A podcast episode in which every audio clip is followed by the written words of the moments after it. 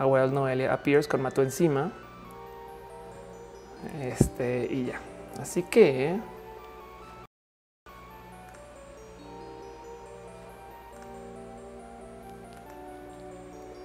dirían las Pixel Beats. Oh my god, oh my god, oh my god, oh my god, oh my god, oh my god, oh my ya arrancamos el show. hey, hey, banda, ¿qué tal? Sean ustedes bienvenidos a Roja a las nueve y media en punto, sin falla. Sin el show, de hecho, arrancó a las nueve y media.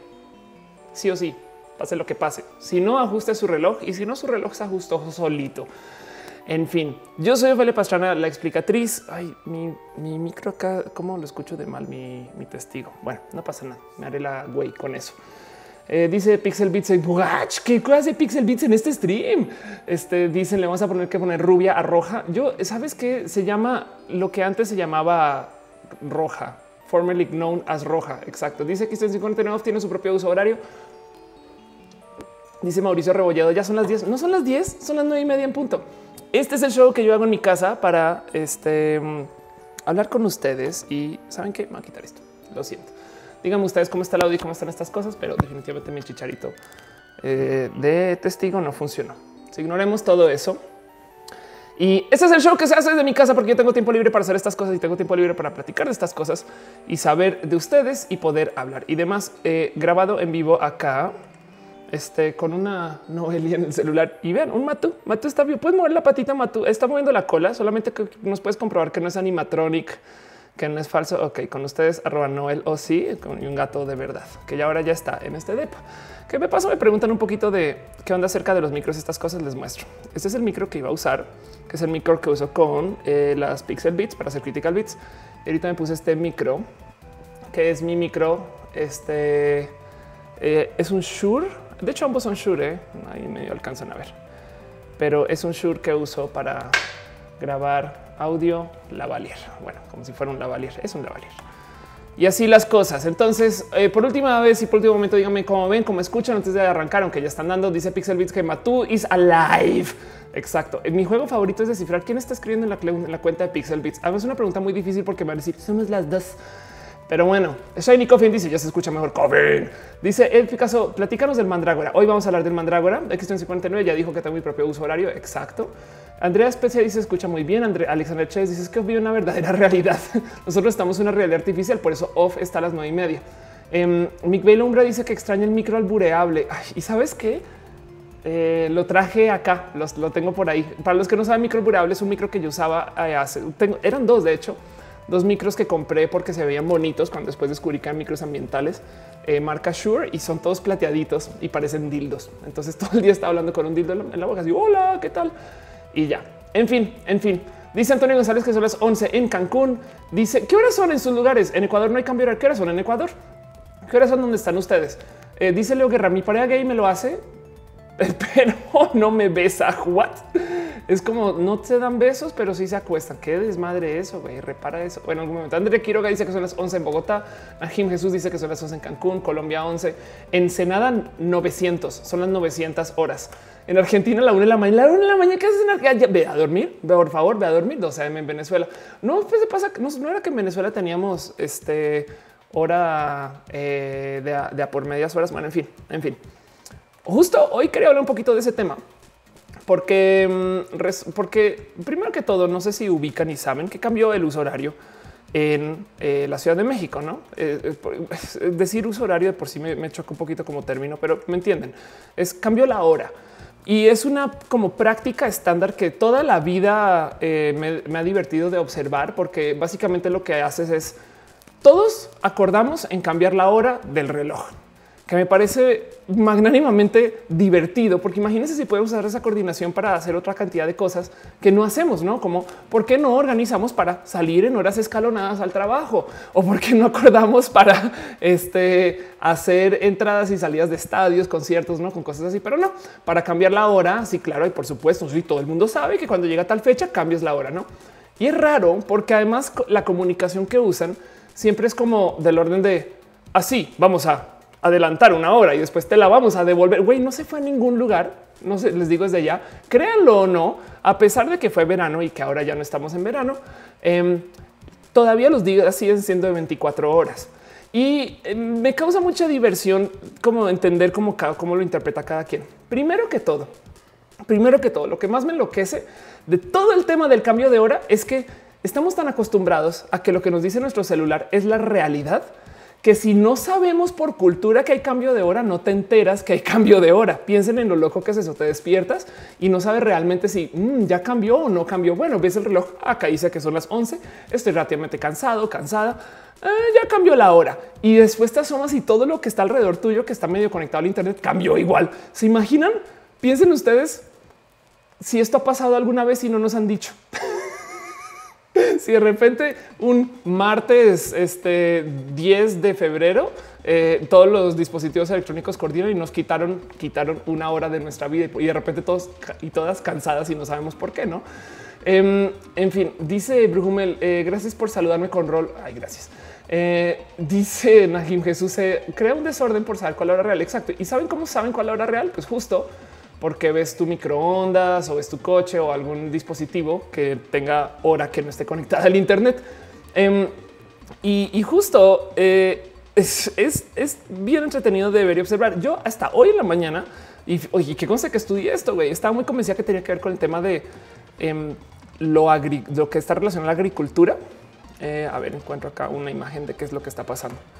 Porque el cuento es así y nadie mejor que Bill Nye de Science Guy para explicarlo. Ahora, para que no me demande Bill Nye por estar haciendo uso de su material, les voy a explicar qué es lo que pasa. Esta es una versión exagerada y burda del planeta Tierra y, el Sol. Y le digo esto, digo esto porque a veces eh, cuando muestro estas gráficas, eh, sobre todo en Canvas, me dicen, ay, el planeta está fuera de escala. Sí, güey, está fuera de escala, es a propósito. Pero para que entiendan qué es lo que pasa.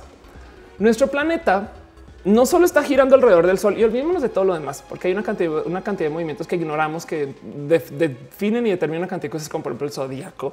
Em, pero nuestro, nuestro planeta, este, este es el sol, aquí está y está haciendo este giro, no? Pero está haciendo este giro, tiene un ángulo em, y está girando sobre su eje, no? Entonces hay un momento donde está una zona del planeta está más cerca al sol y otra zona está más lejos, literal más cerca y más lejos.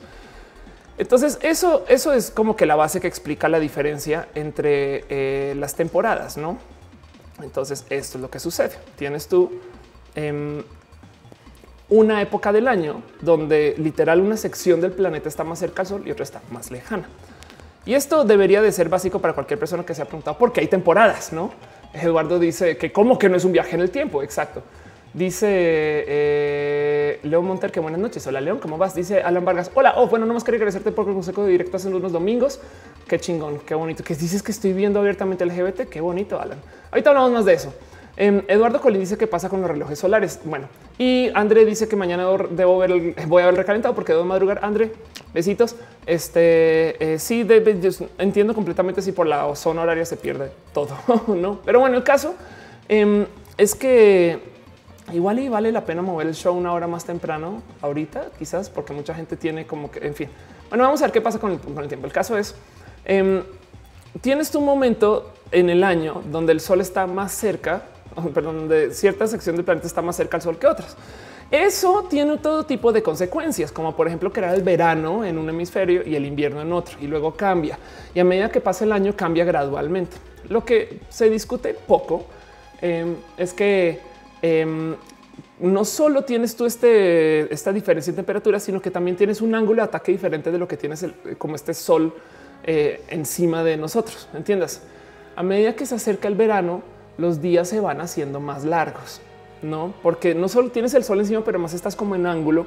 Entonces, como estamos viendo el planeta desde un modo esférico, porque no es plano, este ves el sol y tienes como que más acceso, como por así decir, es como es común decir como que si estás al norte, cuando en época de verano, pues el sol está de tal ángulo que no necesariamente va a bajar por el horizonte así, sino comienza a bajar como en ángulo y luego baja más en ángulo y luego abajo. Y a medida que te acercas más al norte, salud, no? Eh? eh este, a medida que te acercas más al norte, vas dando con días tan largos que te topas. Acá tengo un video con una situación tan entretenida como esto que se da en Alaska. Yo lo he visto, yo viví en Alaska un ratito.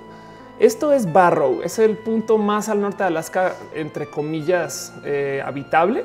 ese güey está parado afuera porque no está haciendo frío ridículo como esto que conocemos en Alaska, pero quiero que vean la hora en su reloj. Es la medianoche. En Alaska, que está tan al pinches norte, pues cuando hay verano, el sol cada vez los días son tan y tan y más largos que el sol llega un momento donde ya no baja del horizonte, sino que uh, vuelve a subir. Entonces tu medianoche realmente es em, un sol a plena medianoche. Y esto se da mucho. Esto es el verano en Anchorage, que es un poco más al sur. Y a ver si, a ver si muestran la hora o no. O pues seguramente lo dice también. Así es la vida en Anchorage de paso. ¿eh? Es muy bonito vivir allá. Da mucho cariño. Pero entonces imagínense cómo sería su vida si tuviéramos sol todo el día. De hecho, hay pelis que lidian con este tema. Una peli en particular espectacular que se llama Insomnia, em, que trata un poquito. yo no mostré nada, no? Este que trata un poquito. Aquí está, que les va otra vez. Esta es la vida en Anchorage eh, este, en una noche de verano. Y, vean nomás lo iluminado que está, pero pues entiendas, esto puede ser las 11 de la noche o las 9 o las 10.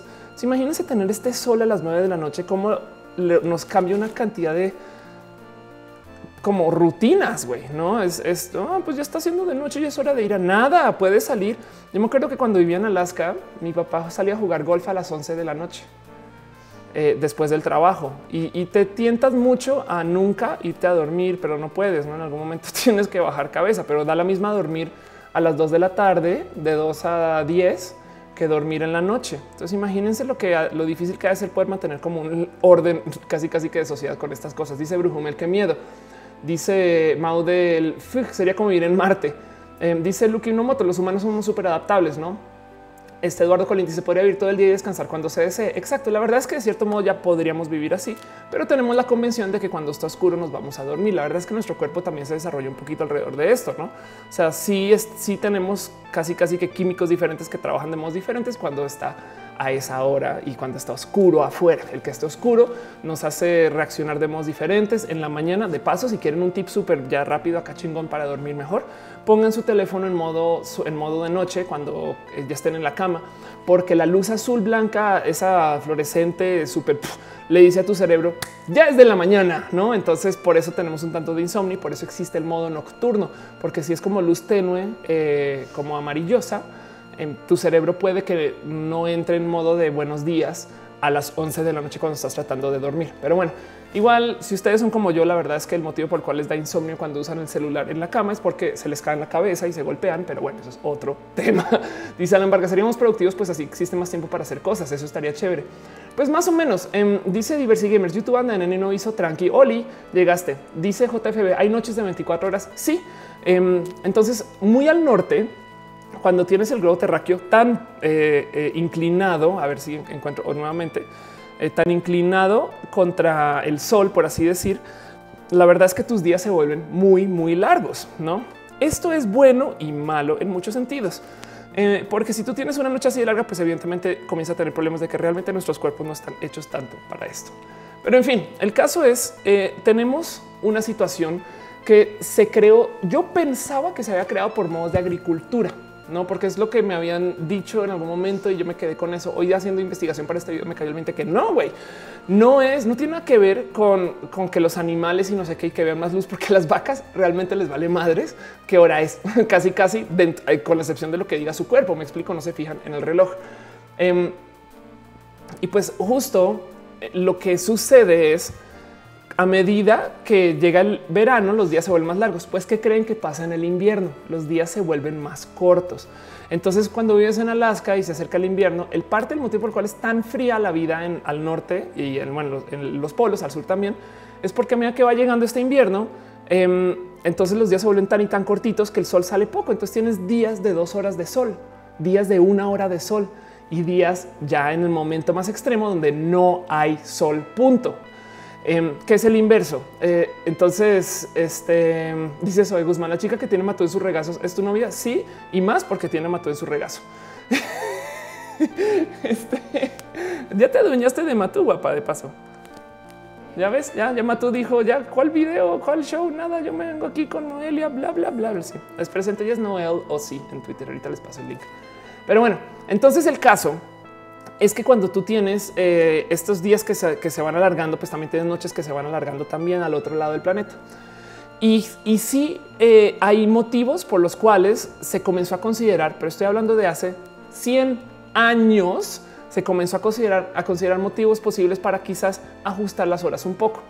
Y el cuento es este. Vamos a ver acá tengo una gráfica. Chan, chan, chan. Aquí está. Ok. El cuento es este. Eh, esto es una gráfica, no sé, digamos en qué parte del planeta se tomó y demás, pero digamos que es una, pongámosle que es como un, lugar tipo Nueva York, no Chicago, más al norte que México, donde tienes que el mediodía es a las 12. Entonces, entre enero, febrero y marzo, a medida que te vas acercando al verano, si se fijan, las horas de sol crecen, no es, es tienes tú aquí nueve horas de sol este, en enero y unas 11 y tantas horas de sol hacia marzo. Chingón. Pero fíjense en las horas en particular. Cuando tú tienes acá que está amaneciendo antecitos de las 4 de la de las perdón, está amaneciendo antecitos de las 8 de la mañana, las 7 y tantas, y está atardeciendo a las 5 y tantas hacia las 6. Entonces lo que hace el cambio de la zona horaria básicamente es ajustarte, literal, lo corres una hora para que las horas en las que estamos más o menos activos psicológicamente y como sociedad estén más alineadas con horas este, en las que igual y tienes que ver cosas, por así decir, ¿no? Esto se eh, inventó, no es broma, en 1916 para la Primera Guerra Mundial por los alemanes. Y la idea era, si tú tienes a la gente durmiendo con horas de oscuridad y despierta en horas de luz, no van a estar prendiendo eh, ningún dispositivo de iluminación más de lo necesario. Entiéndase, nos vamos a ganar una hora más donde la gente no está prendiendo, por ejemplo, sus lámparas. Este eh, dice que fueron los nazis. De hecho, esto fue antes de los nazis. Em, y, pero entonces el punto es: no tienes tú eh, gente que está consumiendo tanta energía en las horas de la noche, porque como no, no se ha puesto de noche, entonces no prendes, no prendes una lámpara, estas cosas, no? Pero entonces el tema es, esto se planeó hace 100 años cuando el consumo de energía era de un modo muy específico y no teníamos esta locura de consumo ni de generación que tenemos hoy. De hecho, em, hoy en día es sumamente inútil tener el horario de verano, tanto así que desde hace unos por lo menos 20 años se han tomado medidas de cuánto ahorramos por hacer esto y se, encuentra que por lo general estamos consumiendo más por el uso de la hora de verano. Pero tenemos el tema que igual lo seguimos respetando porque técnicamente hay cosas que estamos tratando de ajustar. Dice Gabriel Chávez, promociona mi blog sobre programación web. ¿Dónde está tu blog, Gabriel? Em, dice este Eduardo Colino, o sea que sí se ahorra luz. No, o sea, más bien ahorita, hoy en día, ya parecería que no se ahorra tanta luz como lo que hubiera sucedido hace 100 años. Y eso, digo, de entrada me parece un tanto triste. Pero eh, tienen que entender que eh, el, motivo por el cual esto sucede, como lo dice Bill Nye, eh, tiene que ver un poco más con el concepto histórico de yo te estoy rayando con tanto calor y yo te estoy presentando tanta energía para que tengas a lo largo del año. Digo, habrá motivos buenos para considerar que cuando tú tengas más exposición al sol, a lo mejor la gente se siente mejor. Eso, por ejemplo, no se mide. Cuando tengas más exposición al sol y tengamos tanta energía solar, pues a lo mejor eso también podría ser útil y funcional. Pero del otro lado, em, la verdad es que es una práctica un tantito eh, inútil. Ahora yo me topé con un par de como em, datos acerca de qué pasa en México con esto en particular o qué pasa con, con esta práctica en particular. Porque, por ejemplo, el uso de la zona horaria en, el mundo desarrollado se practica en por lo menos 86 países. Y hay estados o en algunos casos creo que hasta ciudades que no participan en el horario. Entonces eh, alguien ahorita está diciendo que creo que estaban en Sonora y tenían la misma hora de siempre. Y en México eh, nos unimos porque supuestamente estamos buscando tener ahorros de consumo de energía eléctrica. Pero ahora, de nuevo, hay que tener en cuenta que esto es consumo de energía eléctrica basada en una medida que ya puede tener casi, casi que 100 años. Em, dice André Quiroga, no me he podido ir. Lo siento. Dice Fernanda Luna, yo estoy de noche. Dice el título de este video me acaba de recordar que no son las 10, son las 11. Estás en la frontera. Exacto. Entonces, em, otra cosa que, escuché y que me decía, de hecho, no eh, es que nos ajustamos para estar al tono con la bolsa estadounidense, que puede ser posible. ¿eh? Yo, la, neta, la neta sí, sí creo que eso puede ser un motivo, pero les quería nomás mostrar que eh, ¿dónde estás? ¿Dónde estás? ¿Dónde estás? Aquí estás. Créanlo o no, hay usos y zonas horarias eh, diferentes para cada país. Entonces, ahorita la, fecha, pero la fecha no, la hora, la fecha esperemos no cambie. La hora no ha cambiado en Estados Unidos. De hecho, las, las horas de las fechas de cambio de hora en Estados Unidos, aquí está, em, son el 12 de marzo y el 5 de noviembre. Entonces, de ahorita, del 29 al 5 de noviembre, vamos a tener una situación súper loca donde tenemos una hora que es diferente que la de Estados Unidos, que es diferente en mi caso, por ejemplo, que la de Colombia, caso que el caso, por ejemplo, de Andre, que dice que ahora se les ajustó todo, pues de nuevo, lo, de nuevo lo vamos a comenzar a desbarajustar. Y es que el problema con los, eh, el problema con los estándares es que hay muchos. Entonces cada quien asume un estándar de cuándo debería hacer el cambio y cuando no. Dice Sofía Leve, Venezuela se puso, le añadió media hora con tal de no ser lo mismo que Estados Unidos. Y tienes toda la razón. Ahora, Sofía, eso hay algo que nunca me queda claro de eso. ¿Es todo el año o solo momento de años? Porque sí, justo es, es más, vamos a ver qué hora es ahorita en Venezuela. Eh, time in Venezuela. Ahorita son las 12 y 17. Ok, no, ahorita estamos en la misma hora. Pero, pero sí, este, bueno, la misma hora es en los mismos 30 de hora. Em, Eduardo Colli dice cómo es que no afecta tener tantas horas en algunas zonas horarias compartidas. Es una locura. Ahora, eh, Alfonso Salazar dice sí, pero ahorita lo devolvieron y si es todo el año. Ándale, Les Rules 22 dicen Colombia nunca cambian las horas. No, aunque en mi época teníamos algo que se llama la hora Gaviria. Em, vamos a ver si, pero eso está relacionado a que Colombia tuvo una crisis energética horrible en el 92, donde ya llegaron a tal nivel que decidieron hacer este razonamiento que me tocó cuando vivía, recuerdo, y que luego decidieron cambiar los horarios para por lo menos aplicar que la gente use energía cuando es de noche y cambiar la hora de la noche. Es que piensen ustedes en lo loco que suena eso. La hora de verano es el gobierno redefiniendo cuándo es la noche para que consumamos menos energía. No, eso es lo que está pasando. Y, y, eso es como el más o menos eh, dice Fernanda Luna. Hola, hola. Eh, dice Teter, solo vine a darte dos minutos y me voy porque no me acordaba que aquí es más tarde. Si sí, es más tarde. Dice Flutter Dash que Matú volvió. Matú volvió.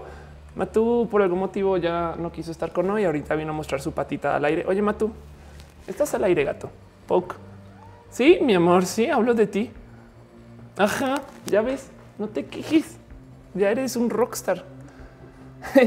Dice Box en Sinaloa son las 9 y 19, en Luisiana son las 11 y 19. Exacto. Em, y dice, no sé, no tiene nada que ver, pero quien vea, los nuevos emojis de WhatsApp están bien feos.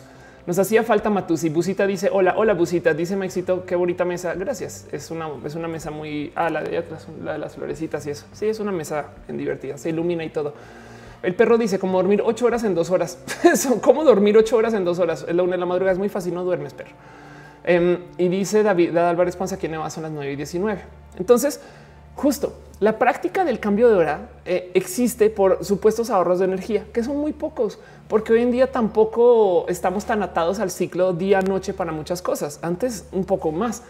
Em, entonces afecta en que tenemos nosotros una cantidad de procesos internos que de cierto modo nos queremos ajustar, pero que realmente no nos importan tanto. En últimas, de nuevo, si su celular les dice que son las horas que cambian las horas, yo, de hecho, hasta pediría que, oye, señor que creador de dispositivos de Apple, quien sea que está haciendo cosas, ¿por qué no le dices a tu teléfono que cuando cambie la hora me avise? no eh, imagínense ustedes cuántas veces se podrá haber hecho esto con otro tipo de cosas. No, ahora yo les cuento, les voy a contar una historia. Yo tengo dos cumpleaños. Mi cumpleaños biológico, lo que sea que signifique eso, eh, es el 4 de octubre. Yo nací en el 4 de octubre del 82. Pero yo considero mi inicio de vida, por así decir, el momento que yo decidí vivir pasando un intento de suicidio, atado como todo este drama que llevó a que yo dijera, sabes que vas a transicionar y vas a hacer off. Y desde hace seis años, ya siete, em, yo celebro mi cumpleaños el 10 de mayo, que fue el día, yo sé que es una fecha este, conocida para muchas cosas, pero yo celebro mi cumpleaños el 10 de mayo. Eh, y hay muchas personas que recuerdan que mi cumpleaños también sucede en octubre. La verdad es que es raro. Eh, hoy en día mi familia de vez en cuando lo trae. Mis amigos que me conocen de ahora hasta se les va que es en octubre y demás. Y está bien. Yo, yo no, yo no quiero celebrar el de octubre solo porque me gustó cambiarlo. Honestamente, porque me pareció divertido y acabé en una situación además el doble divertida porque tengo dos cumpleaños por celebrar. Pero bueno, dejando eso de lado, este yo viví mi primer cambio de cumpleaños un año donde yo cuando usaba Facebook entré y cambié mi fecha de cumpleaños en Facebook y en LinkedIn y en las otras redes sociales. Y no saben cómo me voló la cabeza de impresionarme de la cantidad de gente que me celebró el cumpleaños en octubre. Luego pasaron los meses y en mayo me lo volvieron a celebrar y me decían, uy, el año pasado en tu cumpleaños pasó no sé qué, bla, bla, bla. Y yo así de, güey, ¿no te das cuenta que no ha pasado un año? Pero tanto así como yo me, a mí me cayó el 20 que yo no recuerdo los cumpleaños de mis amigos tampoco. Yo recuerdo los cumpleaños cuando me lo recuerda Facebook. Entonces estamos tan atados a, que la máquina nos diga cuándo son las cosas que no nos fijamos en esos finos detalles. Yo, yo acabé celebrando dos cumpleaños en parte porque la gente no se dio cuenta. Tanto así como mi celular hoy en la mañana me desperté y cambió la hora y nunca me di cuenta. Dice Pablo Marca, en Ecuador pasó algo de la hora, se llamó la hora de Sixto, la gente se emputó, presente, retiró la medida, ándale. Em, Fernanda Naya la Torre dice, ahora entiendo por qué me desperté tan tarde hoy. Anda, Brujumel dice, ya no veo la hora que sea mi cumpleaños. Ay, ya ves. El perro dice, me apena el recalentado porque es tan tarde. Ve, adiós, bye, descánsale, descánsale. Eh, Pixel Beats dice, puras cosas de OFE para celebrar los cumpleaños. ¿Sabes qué? Y también hay que celebrar el cumpleaños de Matú. Pero bueno, en fin. Em, dice José Juan Mota, yo recuerdo que en una ocasión habías olvidado cuántos cumpleaños. Yo creo que todavía, ya ni sé. Ya perdí, son las 10, son las, son las 9, son las... Dile, este, eh, Alexandra dice que no la quiere prender la mesa. Ahorita lo hago. Em, y hay que hacer fiesta gatuna con Matu. Yo me pongo hablando de esas de cosas este, para las chicas de las Pixel Beats. Ya adoptaron el otro gatito. Estoy spoilereando algo. Eh, Oscar Osuna dice cierto. Yo me di cuenta de los cumpleaños cuando alguien postea al cumpleaños, le, postea al cumpleaños mal amigo, mala memoria. Yo creo que más bien también manejamos tantos amigos que así es. Pero me divierte mucho esta situación porque nos deja como en el limbo de ay, claro, es que pues lo que nos diga la compu. En fin, eso, eso es eh, de cierto modo lo que, lo que sucede con el tema de cambios de fecha. De paso me dijeron, me hablaron acerca de mi em, de mis eh, símbolos zodiacal. Solamente les quiero decir algo que yo creo que vale la pena mencionar en eso. Es un tema inmenso, es un tema súper, súper largo, pero eh, voy a tratar de resumirlo. No me odien si ustedes son muy de, creencia zodiacal. El cuento es el siguiente. ¿Qué es el zodiaco, Ofelia? ¿Por qué existe el símbolo, zodiacal? Em, se supone, está un video en Canvas del tema completito, pero se supone que tu símbolo del zodiaco es si tú ves la constelación, a ver, te asomas al cielo, no? Aquí hay una muy bonita. Te asomas al cielo y hay una cantidad ridícula de constelaciones, no?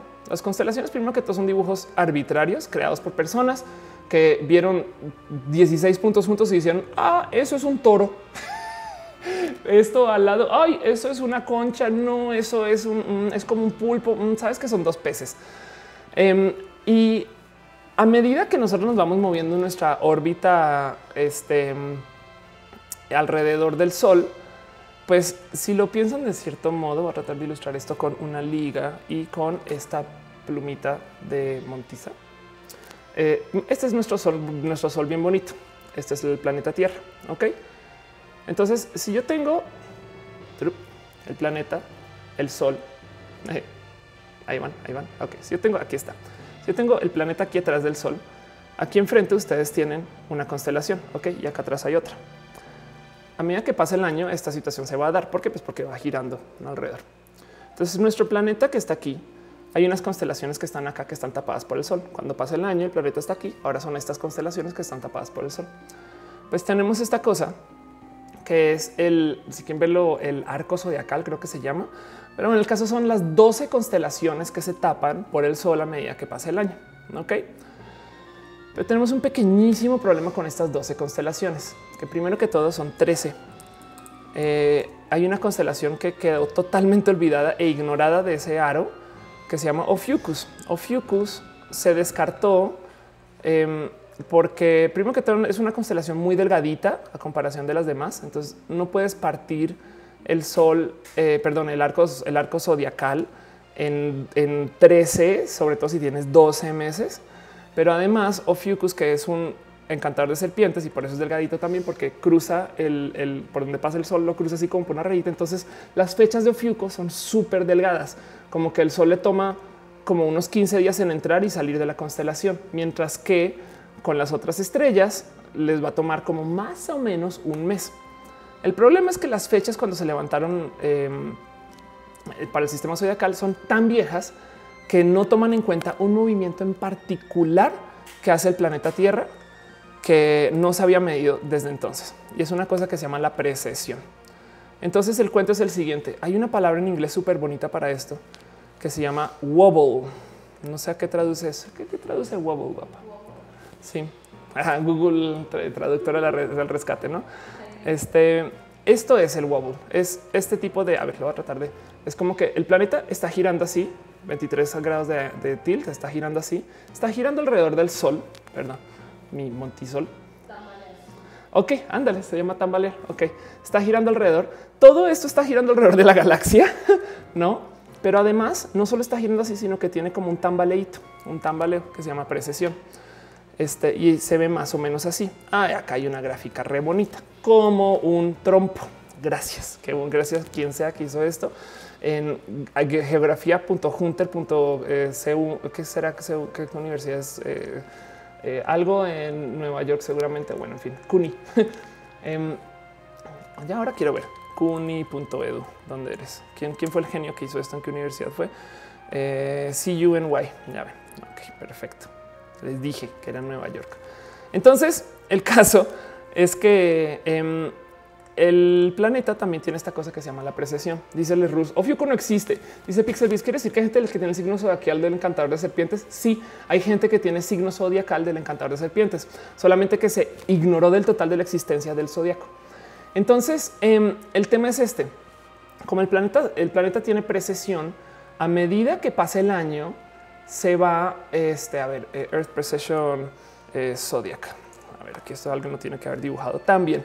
A medida que pasa el año, se van desajustando un poquito, perdón, no el año, a medida que pasa el tiempo, se van desajustando un poquito las galaxias que están, no las galaxias, las estrellas que están detrás del Sol Em, a medida que pasa, eh, que está pasando el tiempo. voy a repetir eso. A medida que pasa el tiempo y el, planeta se está moviendo así y se está moviendo así, las constelaciones que están detrás del Sol cuando naciste se mueven un tantito, hacen esta operación, ¿no? ¿Cuánto tiempo le toma al planeta en hacer ese giro de precesión? 27 mil años. Le toma tanto tiempo volver al punto de inicio que es muy difícil de medir, pero ya tenemos esa medida y está bien corroborada y es un estándar este, eh, y lo vemos y, lo podemos medir con nuestros eh, equipos casi casi que de casa, bueno, semi pro de casa hoy. Em, pero los datos están ahí y por consecuencia, si imagínense que ustedes son una constelación, no la constelación de eh, Rojus, son la constelación de Rojus Em, y, yo estoy aquí está el sol y ustedes me están tapando. ¿no? Entonces, cuando yo nací, está aquí está rojo, pero pues de repente, gracias a la precisión, yo me moví un tantito. Entonces ahora los puedo ver y después me volvió a mover otro tantito. Como toma 27 mil años, se desajustó eh, la fecha de entrada a, las, eh, a los símbolos zodiacales y de salida y le añadimos una más. Entonces tenemos por consecuencia una nueva tabla de símbolos este, y de fechas en las cuales entramos y salimos de nuestro símbolo zodiacal. Entonces ahí les va. Este es el nuevo calendario. Libra eh, es de la gente que nace entre el 30 de octubre y el 23 de noviembre. ¿Esto qué quiere decir? Que entre el 30 de octubre y el 23 de noviembre, salud, de, este, de estos últimos años, el sol ha estado tapando Libra, ¿no? Ofiuco del 29 al 17 de diciembre, para que vean. 17 días. En 17 días alguien puede ser Ofiuco. Cáncer, julio 20, agosto 10. Voy a dejarlas ahí para que se busquen. Este, si quieren, a ver si aquí las puedo mostrar un poquito mejor. Ahí está. Voy a dejarlas ahí un poquito para que se busquen, para que, para que no más dejarles como el eh, qué pasa. Ahora, yo soy trato de mantener una mente abierta alrededor del por qué el zodiaco sirve y por qué no sirve. Hay mil y un motivos. Dice este Aldo Cepeda, Salud Nobel. Dice Luis Pérez, sigo siendo Pisces, etc. la ¿no? Em, y, hay muchas cosas detrás del por qué el, símbolo zodiacal existe. Para la gente que leyó un libro eh, súper bonito eh, que se llama Freakonomics, em, que fue un, eh, un, libro un poquito súper popular en su momento Eh, les voy a mostrar la portada. Capaz si lo vieron, son esos libros que todo el mundo acaba leyendo como en escuela de negocios y estas cosas. Freakonomics eh, hace un análisis súper bonito que luego le siguen trabajando y construyendo y demás acerca de cómo hay eh, mucha gente, por ejemplo, en deportes. Ellos toman el caso de eh, jugadores de hockey en Canadá, si mal no recuerdo, que todos tienen más o menos el mismo cumpleaños. ¿Por qué? Pues porque todos em, o la gran mayoría de la gente que acaba en este tipo de carreras, cuando van creciendo, cuando son niños chiquitos y están en el año escolar, pues resulta que hay un corte de año escolar que es muy sólido. Es como alrededor de cuando se acaba el semestre, que también puede pasar aquí en México. Y por consecuencia, en todos los salones, y eso yo creo que eso es de, ha de ser, sí, ha de ser muy estándar a nivel global, en todos los salones hay niños que son los grandes del salón, hay niños que son los chiquitos del salón. Em, entonces imagínense si ustedes agarran a un niño desde primero hasta sexto de primaria y todos esos años le, lo van este, lo van creciendo como el chiquito del salón, pues va a tener un modo de actuar muy diferente a los niños que son los grandes del salón. Además que importa mucho medir tantito más media cabeza, una cabeza, porque estás en etapa de crecimiento. Entonces los niños grandes del salón por lo general tienden a ser este, extrovertidos, atletas, deportistas, siempre son los que eligen para jugar estas cosas y demás. Em, dice Pixel Beats MX también habla Malcolm Gladwell de eso en Outliers. Puede que yo la haya levantado de Outliers y no de Freakonomics. ¿eh? Es posible. El caso es, em, dice Mick Bailey, todos somos transzodiacales. Yo lo que digo es, tú eres del signo zodiacal del que si te sientas que eres y que no nos escuche la marcha nacional por la familia zodiacal. El caso es que eh, dice Flutter Dash, ahora soy Aries. Azura Frost, ahora soy Libra. Leo Monter dice, oh my God, ahora soy libre. Entonces, em, este cambian, cambian los signos. Pero el caso es, imagínense ustedes se agarran a un niño que lo van creciendo como el grande del salón, deportista, extrovertido, llevando una cantidad de cosas y más siendo más grande que los demás, pues maneja confianzas diferentes. Yo me tomé la labor de investigar un poquito más como a detalle para un video en Canvas, a ver Canvas Zodíaco. Este es un video viejo que me gustaría rehacer ahora que lo pienso. Em, vamos a ver si lo encuentro rápido. Canvas Zodíaco Ofelia. Este busco Ofelia y no apareció nada. Eh, Platzi, Canvas, Pues estoy buscando todo mal. Bueno, hice un video para, para Canvas en su momento donde me tomé la labor de investigar más o menos si sí se cumple que los signos zodiacales de la gente extrovertida son como más o menos de las mismas fechas. Y resulta que más o menos sí hay un grupo de símbolos zodiacales que si te asomas como por el horóscopo, todos están atados a como estos pensares introspectivos hasta, hasta tales fechas de nacimiento. Y de ahí para allá Luego, como de los de lo que yo creería que son eh, la gente de quiénes eran los grandes del año. Ya, no recuerdo cuando hice este cálculo. Todo está en, mi video de Canvas, pero el caso es luego comienzan todos estos que son los de, por la vida, agarra todo, el mundo es tuyo. Em, y, hay una división muy marcada como que de introvertidos y de repente extrovertidos. ¿no? Entonces, eh, eso también puede ser atado a el cómo nosotros celebramos el año nuevo. La gente va a mucha gente nace alrededor de eh, los meses de como comenzando finales de septiembre, inicios de octubre. El motivo siendo muy evidente. Si tú cuentas nueve meses de finales de septiembre, inicios de octubre hacia atrás, te vas a topar con que mucha gente coge en semana eh, de Navidad, Pascuas, Año Nuevo, pero no Pascuas, este Año Nuevo y demás, eh, y van a dar con los bebés. Entonces, em, así que dice Diversity si quieres ser Virgo, Leo, Scorpio a la vez, puedes hacer la ten exclamation. Puede, puedes. Eh, dice Kevin Cantor a los caballeros de las 12 casas no les gusta esto. Anda, Alfonso Salazar dice soy Aries y soy súper introvertido. Eso no, eso no pega. Pues sí, entonces ahí dice Said Luna, a mí no me importa, yo cojo todo el año. Brujumel dice, yo tengo una pregunta muy seria, ¿es cierto que te hicieron presidenta, que hicieron presidente de una inteligencia artificial? Manda link, ¿qué es eso? Myron Renderos, ¿cómo sé si soy yo Fiuco? Este, eh, New Zodiac Sign eh, NASA. A ver, te vuelvo a buscar. Eh, a ver si aquí está el calendario nuevo de las fechas. ¿Dónde estás? ¿Dónde estás? Ay, es que tenía un calendario muy bonito con eso. Aquí estás. Ok, perfecto. Ya, este es el bueno. Entonces, em,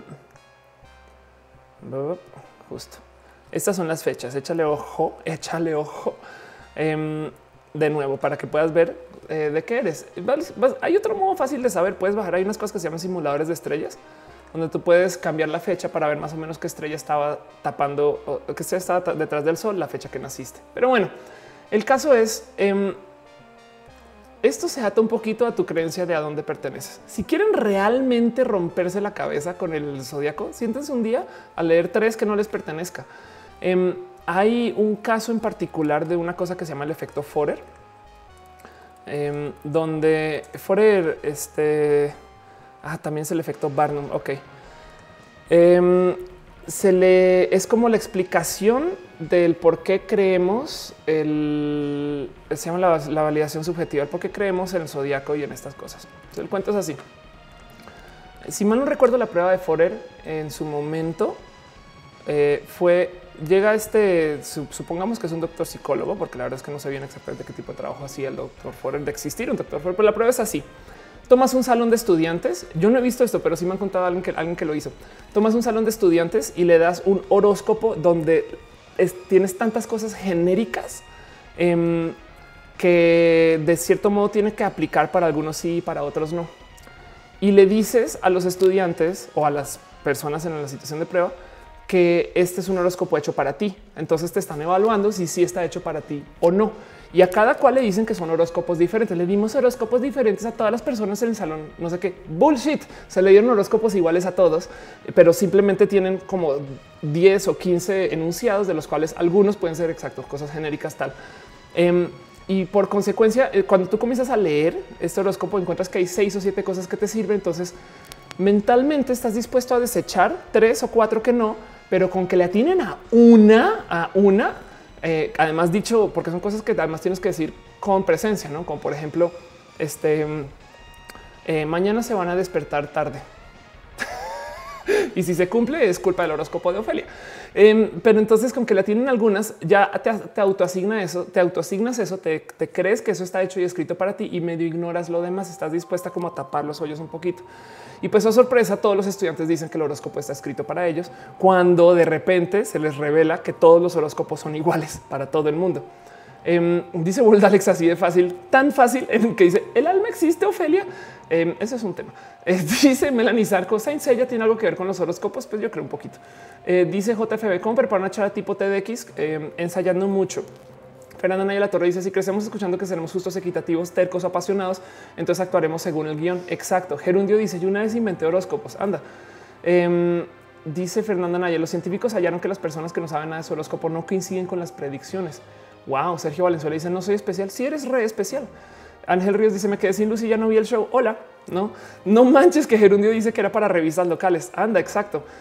Este, gracias. Frank Cruz dice: ¿Por qué tantas personas creen en el zodiaco? A ver si gracias, gracias, Frank a buscarlo rapidín. Em, pero si es un video, es de nuevo, es un, es un video viejo. Este no, no lo encuentro rápido. Ok, olviden eso. Ay, aquí está. Se llama el rescate del. Ay, es que qué bonito. Ay, cómo me hace falta hacer canvas. Es una serie que se llamaba, eh, perdón el anuncio. Es una serie que, que se llamaba La Capitana Obvia, donde ahí está usando el mismo pin y era güera, donde me eh, trataba de, destruir sueños con el, tema de la capitana obvia. Pero bueno, acá lo explico a detalle con un poquito más de fundamento, este más investigado. Este video igual lo debería volver a hacer. Este video está terriblemente ilustrado. Gracias, Platzi, por no ilustrarlo en su momento. Pero bueno, en fin, olvidemos eso por 10 segundos. El caso es que me preguntaban por el horóscopo y yo entonces traigo el siguiente creer. Me vale madre.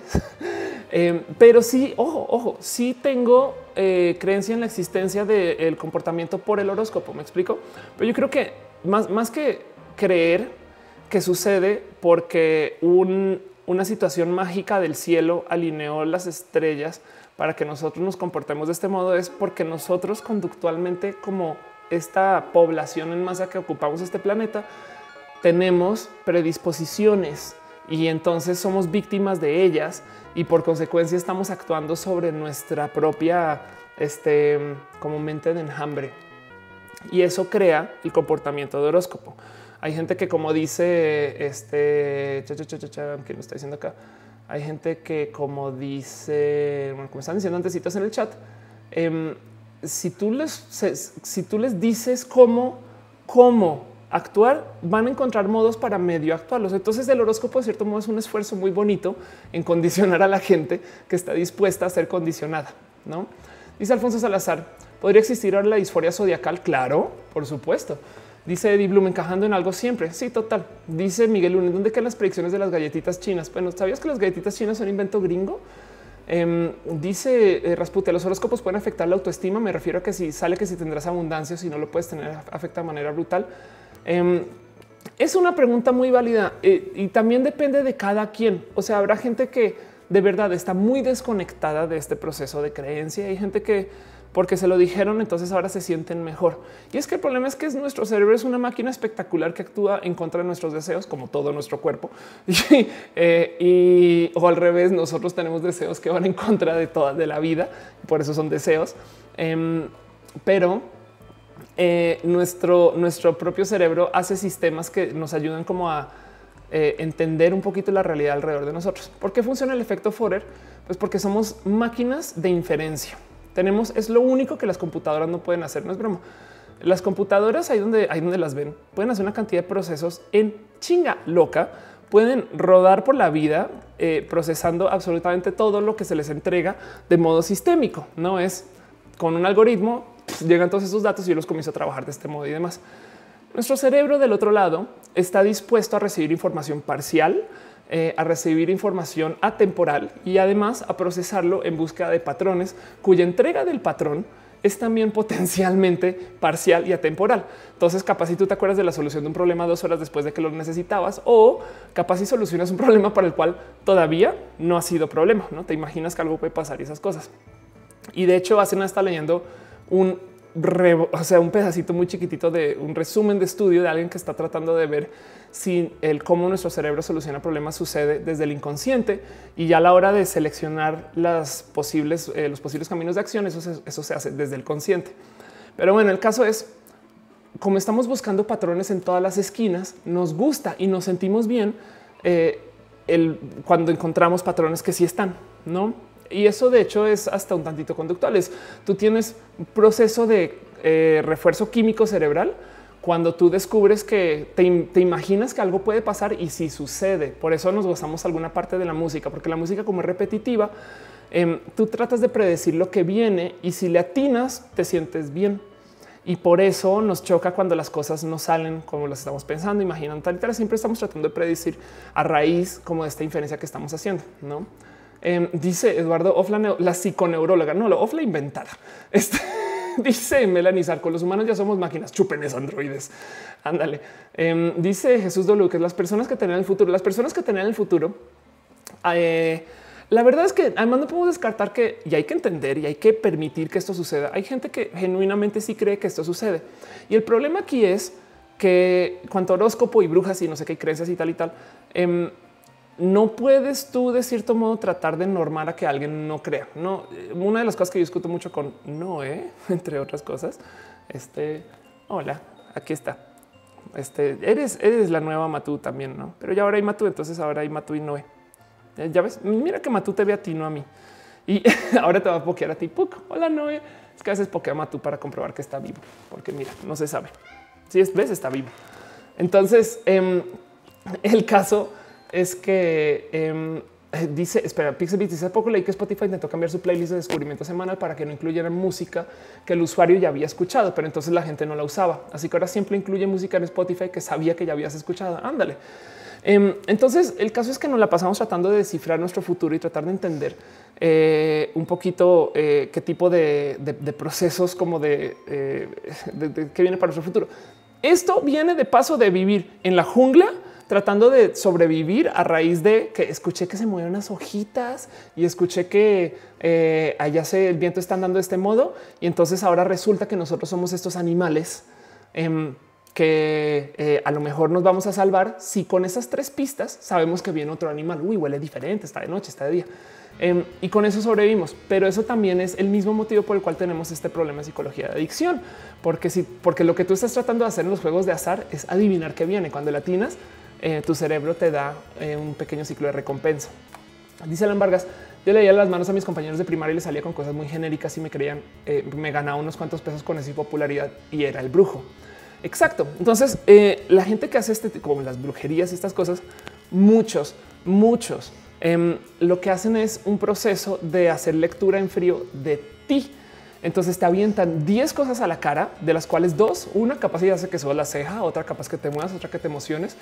Em, y con eso comienzan a investigar con mucho expertise en qué decirte, pero el efecto Forer funciona a su favor, porque entonces no te tienen que decir cosas que sean 100% precisas.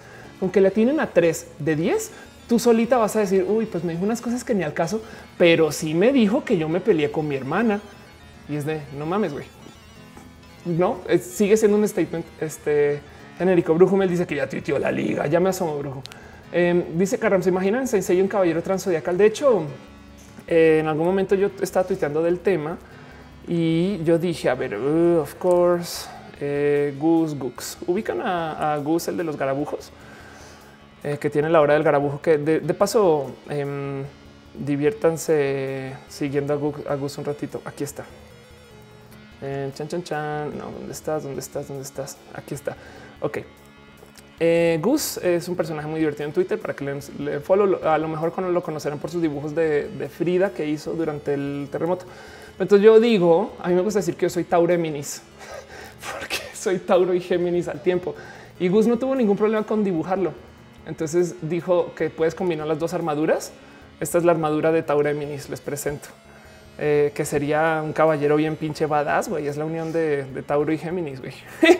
Pero bueno, em, dice este eh, trans, trans, trans, trans, trans everywhere. Sí, la verdad es que más que trans, hay una palabra que me divierte mucho usar que es de construcción, eh, que es la palabra hipster de, moda de hoy. Y la otra es eh, la palabra transgresión. Tenemos muchas normas que estamos rompiendo y que nos estamos cuestionando. Esto no es nada nuevo. Seguramente un filósofo en 1800. Yo no estoy haciendo filosofía desde ya aviso, pero seguro un filósofo en 1860 a pensar por qué tenemos este, este estándar, pues hagamos otra cosa.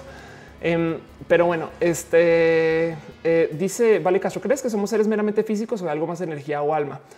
Eh, ok, en, en lo que tiene que ver en lo personal para Ofelia, yo estoy muy dispuesta a dejarme creer que somos esto, no que somos esta situación de biología única, existente, eh, coherente en un espacio muy único del sistema del universo donde no tenemos acceso a platicar con otros entes que estén en otros, este, rodeando otros astros, pero que en últimas somos eso, somos una cosa así chiquitita que estamos acá lejos y que en últimas cuando se vaya, pues se va a ir. Pero eso no le quita que yo me maraville por nuestra existencia. Piensen ustedes en lo difícil que es que exista el ser humano. Primero que todo, eh, si tú tienes, eh, si tú tomas una historia del tiempo de la existencia del ser humano versus la historia del tiempo del planeta Tierra, vas a toparte con que el humano existe desde hace un momentito en la existencia estelar de nuestro sistema solar. No es una cosa, pero o sea, pequeñita. Entonces, los cuando te lo muestran en tele, estas cosas lo que hacen es vamos a caminar este estadio entero y caminan todo el estadio y al final dicen el último centímetro es la historia del ser humano. Em, tengo un video en mi canal donde leo eh, el cuento del, pálido punto azul de Carl Sagan, donde él habla de cómo todo lo que sucede en toda la historia de la humanidad está en un puntito suspendido aquí, flotando alrededor de una estrella random que está en el universo.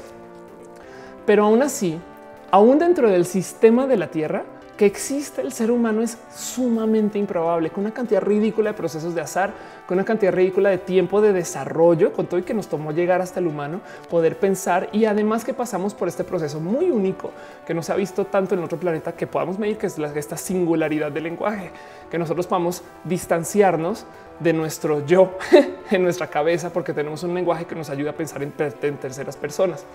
Em, entonces, eh, como nosotros somos en mi cabeza estas cosas tan poco probables me emociona un chingo. A mí el proceso de ser una piecita que de repente funcionó aquí en la esquina, no sé qué, lo que arrancó y que se puso a andar, me parece súper bonito. No por eso siento yo, y esto es un pensar muy personal, que hay que además crearle una capa de creencia, no es como, como esto que creo que lo decía Dawkins, que decía suficiente tenemos con que el jardín es verde y espectacular y lleno de bichos para que luego tengamos que imaginarnos que encima de eso este, hay animales fantásticos que están guiando a los bichos, ¿no? Em, entonces, yo estoy muy dispuesta a creer, a dejarme creer que cuando se acabe, se acabó y ya. Y lo que tenemos es esto y puede ser una vida de cinco años, de un mes o de 90 o de 190 años, ¿no? Y aún así, em, a ver si lo encuentro rápido. Eh, orbit of Pluto since it was discovered. A ver, creo que es Pluto. ¿eh? La órbita de, Plutón este, es de unos 250 años. Entonces, solo piensen ustedes que desde que se descubrió hasta ahorita, em, no ha pasado un día un Plutón.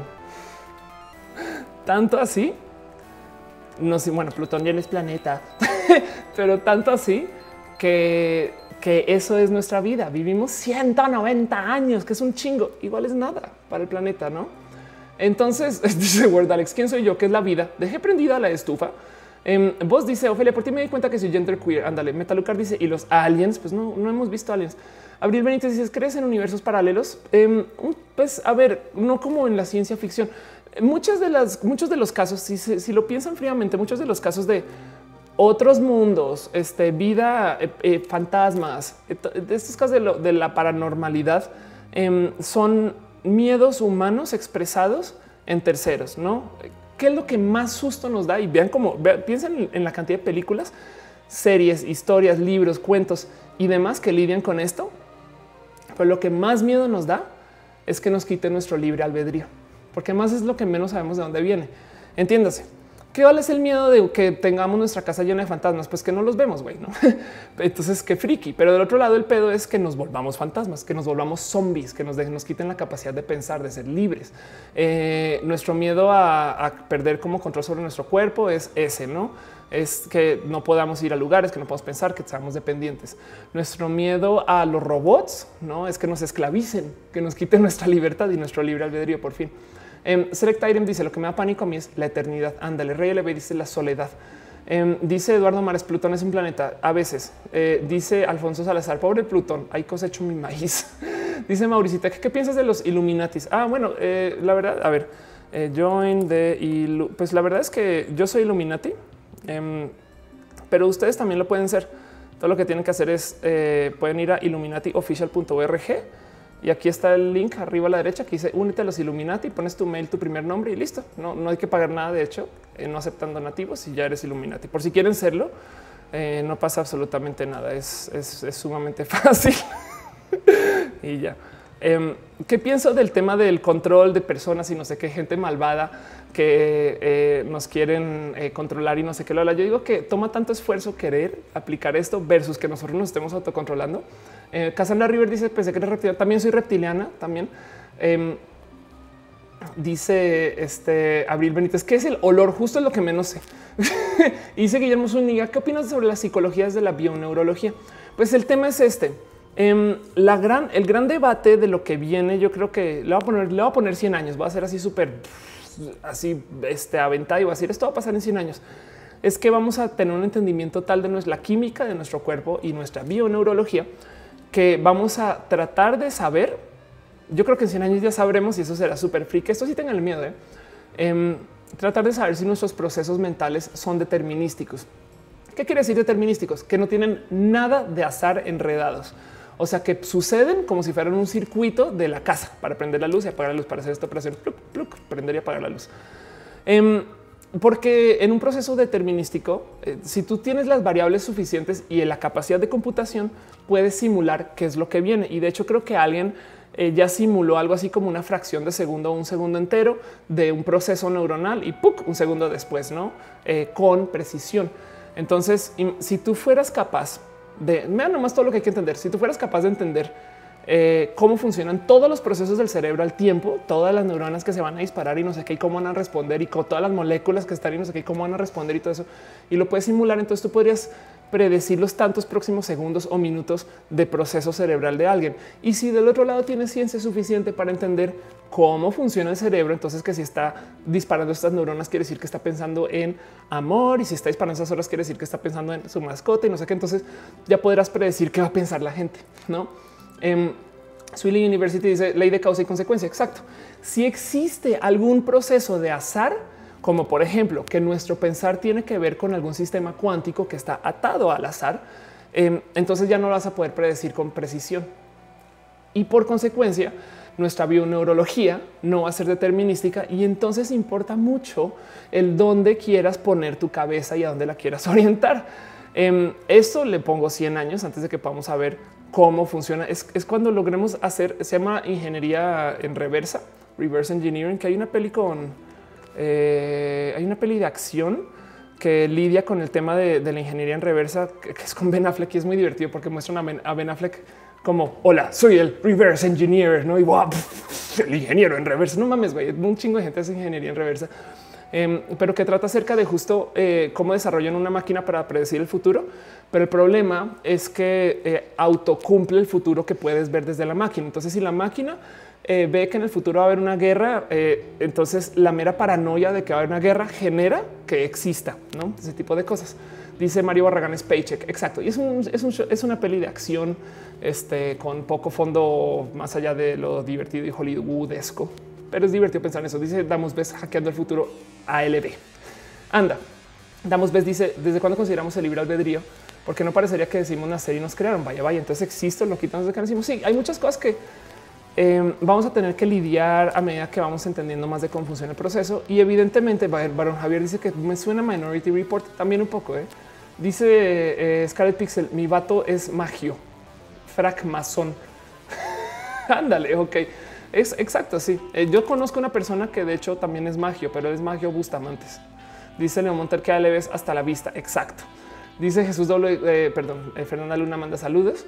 Em, y dice Alberto Rojas Cruz, en momento seremos híbridos biotecnológicos. Te digo algo, al, ya lo somos. El mero hecho de que tomemos tantos químicos, cómo nos alimentamos, cómo vivimos, ya, ya, nos estamos ingresando una cantidad de tecnología a nuestro cuerpo. La prueba de eso es que se nos olvida, pero em, average human eh, life expectancy, expectancy eh, por siglo. Vamos a ver si encuentro una gráfica bonita de esto, pero es que se nos olvida. Pero el ser humano vive mucho más hoy, mucho, mucho, mucho más hoy. Aquí está. Esto es la expectativa de vida del ser humano en rojo, por si no alcanzan a leer, eh, nomás un momento verifico cómo leen. Ok, sí, porque si no alcanzan a leer, en rojo está África, el eh, promedio global está en azul eh, y Américas, nosotros estamos en verde. Em, si se fijan a eso de 1920, ¿no? o entrando hacia esta la era del desarrollo de todo lo que tenga que ver con la industria y demás, esto se súper dispara. La gente, o sea, piensen en esto: alguien que nació en 1900 eh, se esperaba que viva 33, 34 años, 1900. Pero Ophelia, 1900 fue hace no sé cuánto. Güey, yo tengo 35, o sea, nací en el 82. Em, mi papá nació en el 62, em, creo.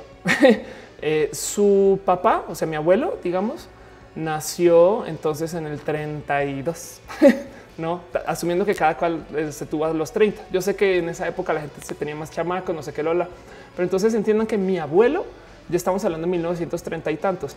1930 y tantos implica que depende de dónde vivías en el planeta, se esperaba que fueras a vivir 40, 30 años y sus papás, o sea, nuestros bisabuelos, que algunos de nosotros tuvimos chance de conocerlos, eh, sí habrán nacido al giro del siglo pasado y ellos se esperaba que no vivieran más que lo que nosotros estamos viendo hoy tres o casi cuatro veces. ¿Cómo, ¿Cómo logramos eso? Pues tenemos una cantidad de biotecnología que ya aplicamos para nuestro vivir. No es porque de repente este, nuestro señor Diosito dijo, ay, van a vivir más los de ahorita. Capaz sí, sí. Pero en este caso tiene que ver con que nosotros modificamos nuestro vivir por el uso de tecnología y entender cómo vivimos. Em, dice Aldo Cepeda, ahorita vivimos porque nuestro cuerpo adapta químicos y nos hace más resistentes. No, ahorita vivimos porque nos consumimos químicos. Es una forma de tecnología. Es un ejemplo que yo uso mucho cuando doy pláticas de esta cosa que digo, no entiendo por qué chingados Civil War es la naturaleza versus la tecnología. No, porque tienes el capitán y Iron Man. Y entonces Iron Man representa la tecnología. No mames, güey. El capitán América es un personaje hecho con tecnología, con biotecnología, solamente que este eh, funciona a nivel molecular, por así decir. Dice Fernanda Luna que tengas linda noche, un abrazo. Eh, Isar dice suscríbanse a mi canal. Ok, Juancho Huitrago dice no entendí. Lo que, lo que estoy tratando de decir es que ya somos de cierto modo personas eh, con mucha intervención, a diferencia de nuestros eh, ancestros o de nuestros familiares que vivían de modos más naturales. Pero no está para nada mal eso porque vivimos mucho más. Dice Ricardo Isaac Ventura, estoy pasando un momento muy difícil en términos de relaciones emocionales. Quería preguntarte cómo vas con tus relaciones. Este, pues te presento a Noelia. no te estoy usando para, sabes que eh, te voy a ir a pokear. Em, bueno, en fin, muy bien. Hay mucho que hablar de eso, pero hoy no. Dice Fátima Cisneros ¿solo me podrías decir qué significa que se sueñe frecuentemente con la misma persona? Eh, una persona me hablaba acerca de la, eh, los procesos cerebrales del sueño, donde a veces el tema de las interpretaciones de sueño es que depende de lo que tú interpretas de cada sueño. Lo que está pasando cuando estás soñando, entre comillas, es que tu cerebro te está tratando de comunicar, solucionar, procesar o guardar cosas en tu cerebro, pero está usando un lenguaje que es como por así decir tu lenguaje nativo, el lenguaje interno de tu cerebro y no siempre encuentra palabras para expresar todo. Entonces trata de wow, está pasando este mar de ideas y cosas enfrente mío y trata de mostrarlo usando el mismo músculo que usamos para la imaginación, por así decir, em, de modos que le parezcan coherentes. Entonces, capaz si eh, está expresando, está tratando de archivar, por así decir, un proceso que está relacionado con el miedo, pero no encontró absolutamente nada para comunicar miedo dentro de nuestro lenguaje visual y menos este eh, con el que hablamos. Entonces, de repente, pum, pone una persona que tú relacionas con el miedo. Entonces, lo que importa con las interpretaciones de los sueños es qué le ves tú? O sea, ¿por qué crees que estás pensando en eso? No? Dice Myron Renderos, Ophelia, ¿crees que existen otros planetas similares a la Tierra y que hay personas como nosotros? La respuesta es sí, a huevo, em, porque em, es sumamente eh, probable, solo que el universo es así de vasto, amplio y grande. Em, y también de paso, no es como lo dicen ciencia ficción que de repente van a llegar aliens. Ah, que de paso, ¿cuál es el miedo de los aliens? ¿Por qué nos da miedo que lleguen aliens? Pues que lleguen y nos esclavicen y que nos van a quitar el libre albedrío. ¿Me explico? Em, eh, por, donde lo, por donde lo busques, nuestro miedo de todo lo que esté relacionado con eh, ciencia ficción tiende a ser eh, cosas que son miedos muy humanos.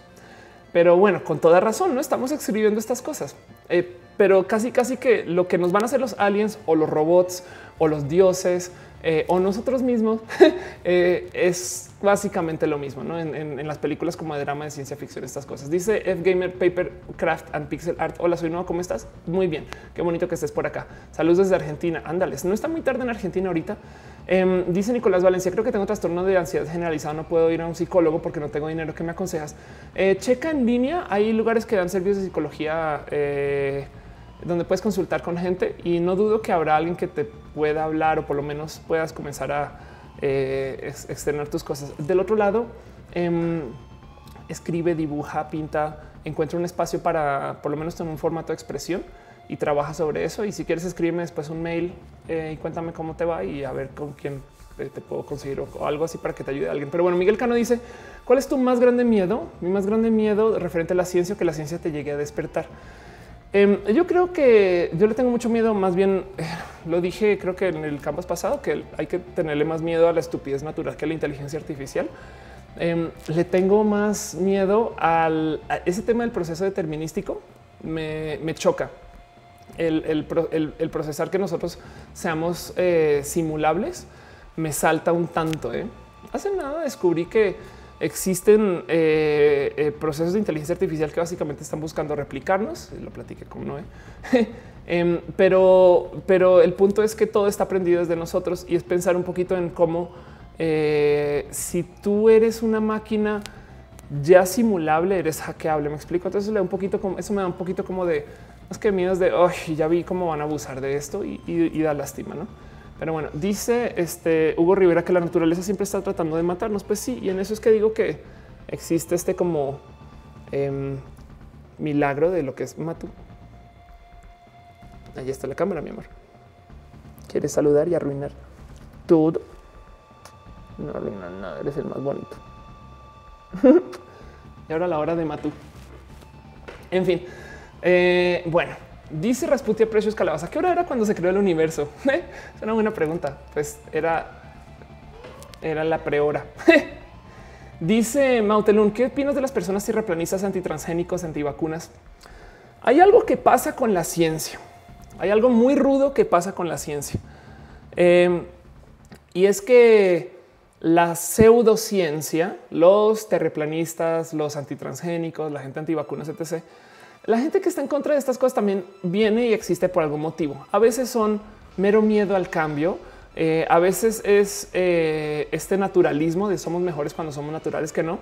Em, que pues en últimas es descontar lo que hace el humano como artificial y por consecuencia malo, no eh, que es una decisión tanto moralina hasta religiosa. Em, pero yo siento también que la pseudociencia existe porque es la creencia en la libertad, no? A ver, em, si yo les digo a ustedes que existe eh, una magia secreta para que ustedes sepan exactamente qué piensa cada persona. Y eso depende de aura que traen, no una cosa que es inmedible. Eh, a menos que tengas una máquina especial, pero ya que ya que tengas la máquina especial o el conocimiento o el entrenamiento, vas a poder saber exactamente qué hacen cada, cada quien de tus amigos y por qué y dónde están y en qué están pensando y sus deseos y vas a poder hasta manipularlos un poquito y puedes curar gente y puedes sanar y puedes entonces llevarlos a mejores estados de vida y demás. O ese es el proceso pseudocientífico o su competencia. No, el aura no existe, la chingada. no, em, el problema con la ciencia es que la ciencia es fría eh, y es como digo yo en los videos de la capitana obvia, cosas que existen para aterrizarnos y limitarnos. Entonces el proceso científico de, desarrollo implica exterminar una cantidad de posibilidades externas que tú te dejas creer y siempre es más bonito creer eh, porque, porque tú te quieres sentir de cierto modo apapachado. Está muy, siempre me ha parecido roto y esto es algo eh, como que de mi atar con el cómo me relaciono yo con la religión, que la religión, por lo menos en lo que yo viví, católico cristiano, eh, se trate mal que el humano este, haya descubierto el conocimiento, el árbol del conocimiento, la manzana, es que el humano ahora tiene conocimiento, pero es una posición de cómo nosotros ahora somos nuestros propios adultos, en vez de tener un papá que nos o una mamá que nos esté guiando y diciendo cómo intervenir con, nuestro planeta que nos rodea. Entonces, em, las personas tierriplanistas, transgénicos, antivacunas, le están rascando algo que yo creo que vale la pena no destrozar tan rápidamente como personas, digamos, del ámbito científico, porque hay tantitas cosas de conocimiento que se pueden rascar ahí, como por ejemplo, cuál es el hack del cerebro que hace que, estos que estas creencias existan. El problema es que si logramos entender cómo hacer que la gente crea en la tierra plana, em, pues igual y le rascamos a cómo hacer que la gente crea en algunas otras cosas, ¿no? Dice Fernanda Luna que eh, eh, dice llantos, no sé por qué.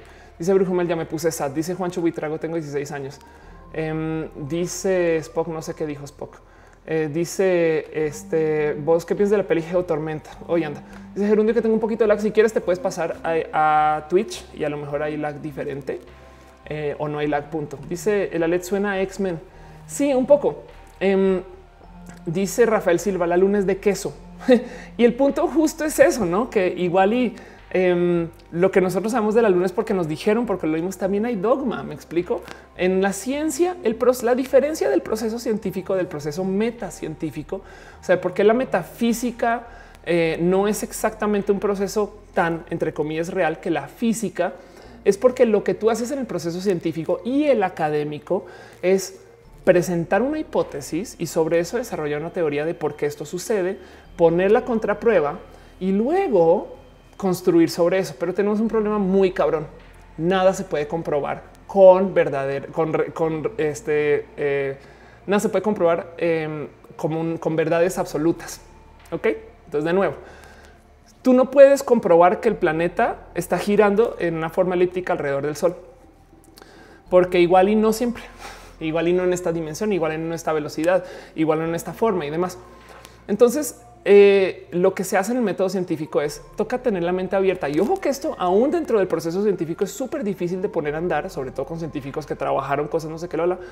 Eh, tú tienes que estar dispuesto a permitir que la pieza que tú pusiste para crear conocimiento y luego le construyeron otra encima y otra encima, otra encima, pero resulta que la pieza original, que por ejemplo es la gravedad, funciona porque X o Y motivo, si cambia, la tienes que poder quitar. Pero si la quitas, todo lo que está arriba no se cae. Entonces tienes que rehacer toda la ciencia otra vez. Em, justo este ejemplo del, eh, planeta girando en un, proceso elíptico es relevante este tema porque hay un caso de fue Newton que le preguntan, pero ¿por qué sabes tú que nuestro planeta está girando un modo elíptico y no circular? Para famosamente, como lo dices, él no sabía la respuesta. para lo cual entonces fue, se inventó los primeros procesos de cálculo que luego lo usa para explicar por qué el planeta gira eh, en modos elípticos y no circulares alrededor del Sol. Eso es cómo funciona el supuesto, es el supuesto funcional del sistema científico. Te das chance de rehacer el conocimiento a medida que vas descubriendo, pero nunca vas a poder comprobar algo, algo al 100% porque tienes que reunir cuanta información puedas y pintar la imagen con puntitos. Y cuando tengas los suficientes puntos dicen, ah, es un círculo, pero nunca lo vas a poder unir totalmente porque nunca vas a poder tomar medidas exactas ni precisas. Y cuando ya las tomas, entras al sistema milimétrico y resulta que hay espacios por llegar. Y cuando ya logras eso, entras al sistema nanométrico y al picométrico. Y llega un momento que ya estás viendo quarks y dices, uy, por aquí ya, entonces, pues capaz si no lo puedo unir, no? Eh, en los procesos de metafísica y metaconocimiento y demás, eh, tratas con verdades que sí son absolutas. El zodiaco es así porque sí, no? Y hay un motivo que lo explique, no sé qué lo hará. Pero si tú tratas de hacer un cambio con, te topas con muchos problemas porque no están trabajados estos sistemas para que sean reescribibles. Como quien dice eh, que estas cosas sucedieron en religión porque la palabra de Dios y eso no lo deberías de cambiar. De hecho, si lo piensan de cierto modo, la metafísica que funciona es física, no? Eh, este la medicina alternativa em, que funciona es medicina. Em, dice eh, Papercraft Pixel ¿de dónde eres? Soy colombiana, vivo en México y serán las 11 y 12 pm acá. Dice Brujumel, inventadas everywhere. Anda, la isla dice extraño Canvas, yo también, ya sé. Em, dice Eduardo Colín, yo siempre he preguntado qué tienen las matemáticas que las hacen exactas, de dónde vienen. Sí, es una buena pregunta. ¿eh? Nicolás Valencia, si te regalan unos pines gay, aún los conservas. Sí, los tengo, Nico. Qué bonito. De hecho, hace nada le di uno de esos pines a Tefi, a arroba seduce mujer. Pero bueno, dice Brujumel, como dice gato por liebre, matú por liebre, pues ándale. A Sura Frost dice, ¿cómo te inventas cálculos que no existen? Pues lo que pasa es que eh, resulta que sí existía. El tema de por qué la matemática es como un proceso universal y puro y demás es porque es la abstracción máxima de nuestro comportamiento y de nuestro entendimiento de la cuantificación hecha lenguaje. Y hay mucho que tiene que ver con el cómo nosotros creamos ese lenguaje de la matemática hay gente, y yo creo que esto puede ser muy estándar, y esto es lo que se dice del por qué se cree que hay personas como nosotros en otros planetas, en otros lugares de la galaxia, estas cosas, pues que en últimas, como la física es una y la matemática y la biología y no sé qué, em, si tú tienes, o sea, esta misma física que vivimos acá con estos comportamientos los tienes al otro lado de la galaxia también. Entonces la vida se debe de expresar de modos muy similares. Entonces tú esperarías que ellos desarrollen matemática igual que nosotros, en que nosotros tenemos la matemática para expresar la cuantificación dentro de un lenguaje unificado abstracto. Em, pero técnicamente que uno más uno sea dos y ese concepto igual aplica acá como aplica al otro lado de la galaxia. Entonces, técnicamente la matemática es, es como la ciencia más pura porque es donde más abstraes y más cosas quitas. Hay un chiste dentro de economía, un chiste entre economistas eh, porque cuando tú eres economista, lo que tú tratas de hacer es que tratas de simular el futuro a base del conocimiento que tienes, como por ejemplo en la bolsa. Si tú tienes el valor accionario de una empresa, tú tratas de predecir, ay, va a subir o va a bajar, ¿no? Es eso es una rama muy chiquita de economía, econometría en particular, que es lo que yo hago, o hacía, estudié, no lo hago. Em, pero bueno, cuando trabajas eso, eh, tratas de adivinar. Entonces hay un chiste que se usa entre economistas que dicen vamos a eh, simular, vamos a tratar de simular el futuro de este caballo. Pero primero vamos a asumir que es un caballo cilíndrico sin patas. y sobre eso vamos a simular. Y no mames, güey, pues cuando llegues a una simulación, pues qué chingo para esos caballos cilíndricos sin patas.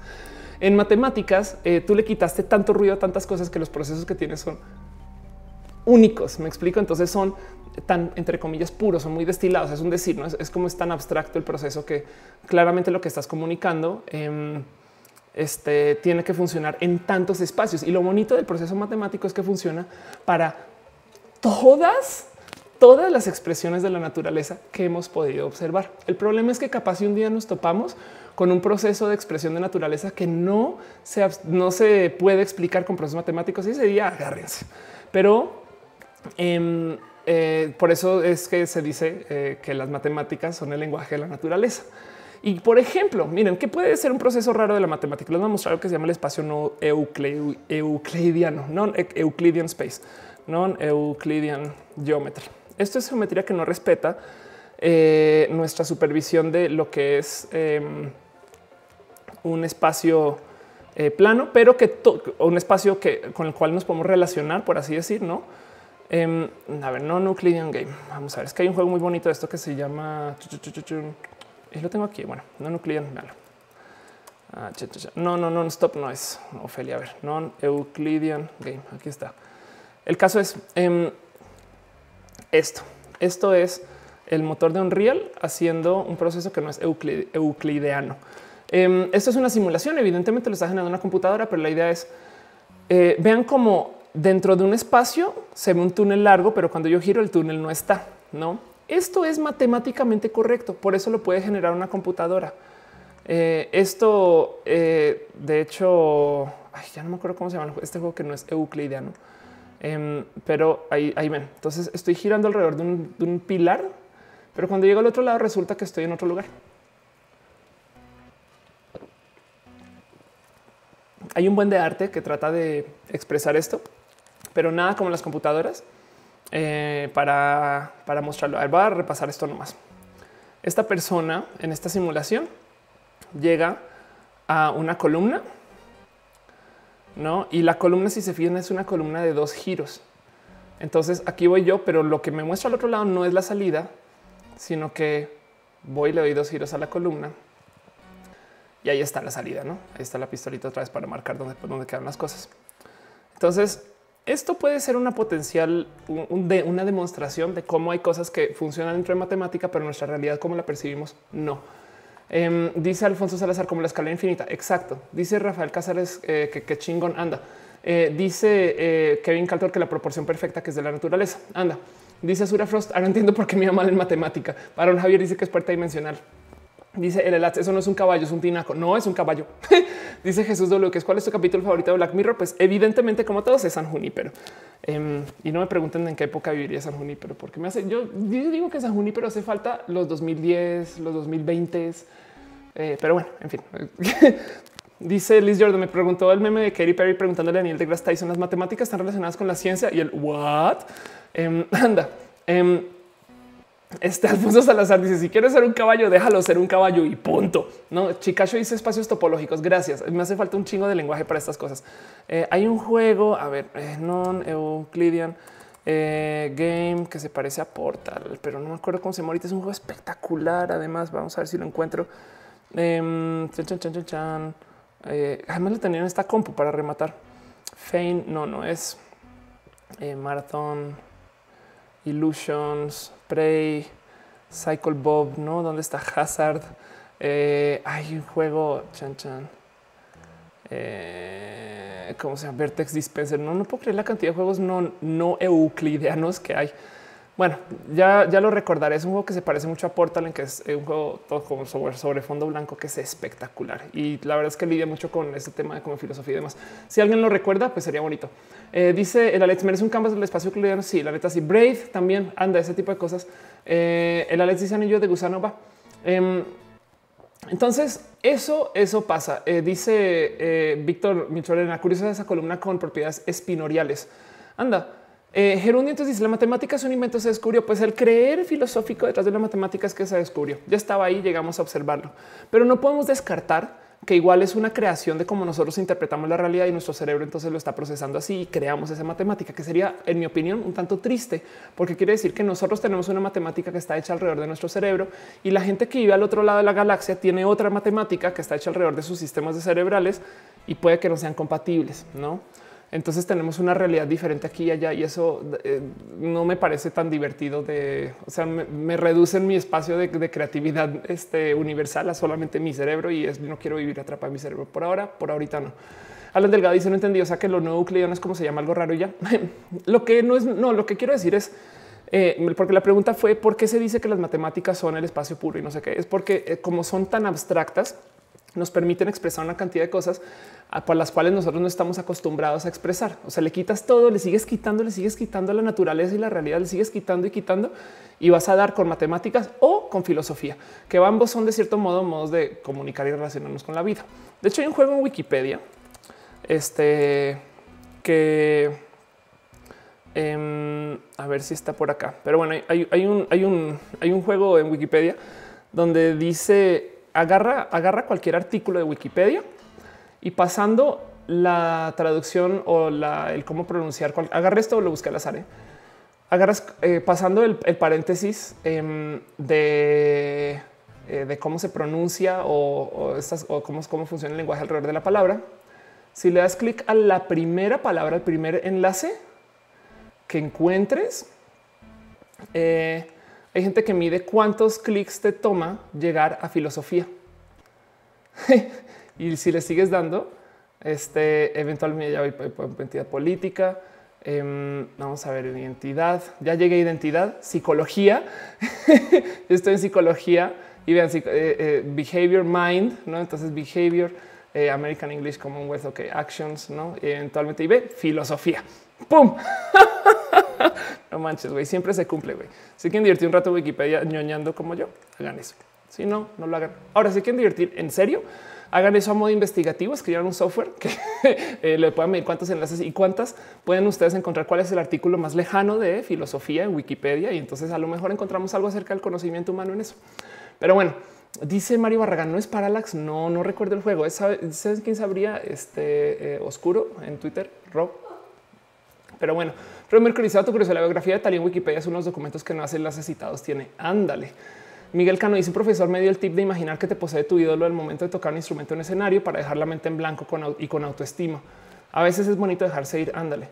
Eh, dice Raúl Mollado: el artículo más lejano de la filosofía es Maluma. Anda, pues sí. Héctor se le dice eh, como número de Beacon, pues más o menos a los que estudiamos ciencias de la computación nos dejaron leer el Escher Godelbach.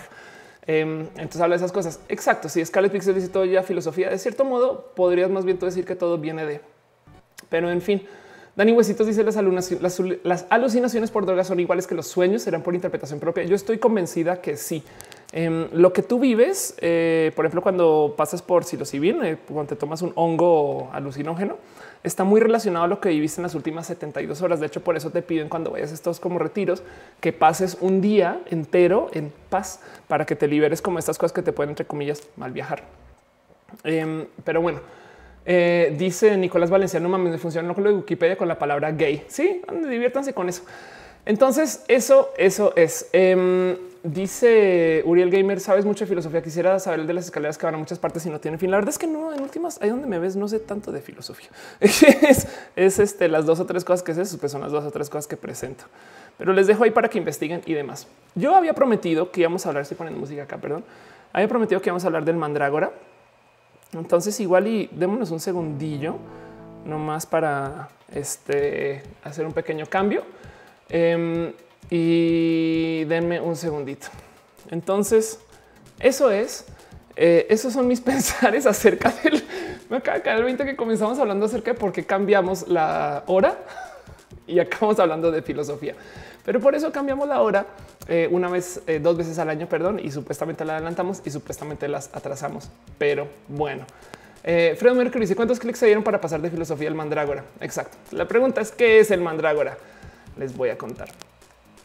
Mandrágora Fest em, es eh, el festival que organiza la gente bonita de Star Pro. Ah, entre el link que no es. ¿Qué es Star Pro, Ophelia? Star Pro em, es la empresa em, de mi amigo Alan Moya y eh, bueno, donde está mi amigo Alan Moya. Aquí está el escritorio. que wow, justo, ándale, justo abrí un enlace que no era. Ya vi que tienen polémica, pero bueno, eh, aquí está. Em, que organizan, eh, lo que hacen es que traen a las chicas de o en las dragas de RuPaul a México. Esto porque está así, porque está en M punto. Quitémosle el M punto. Aquí estás.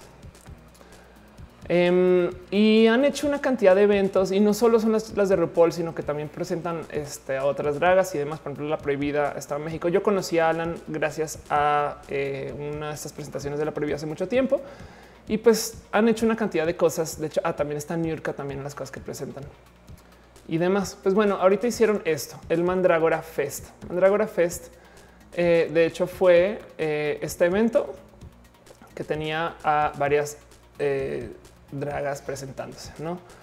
Entonces acá podemos ver a la espectacular Sasha Velour. Y vean, aquí están las que se presentan. Sasha Velour, Giagon, La Ganja Stranja, Brendan Jordan, Cynthia Lee Fontaine, Tammy Brown y Trinity Taylor. Ofelia, ¿por qué me estás hablando del drag y demás? Quiero acercarme con ustedes dos segundos a decirles algo. Yo creo que el cambio más drástico que yo he vivido entre lo LGBT en los últimos cinco años es que de repente el drag se volvió chingón, güey.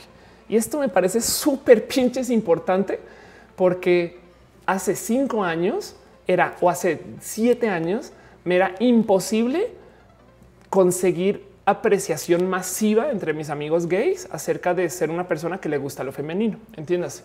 Yo tenía tacones, güey. Siempre tiene tacones. Soy patona, güey. Mido, mido nueve, eh, pues mi talla de zapatos en México, 12 eh, en Estados Unidos.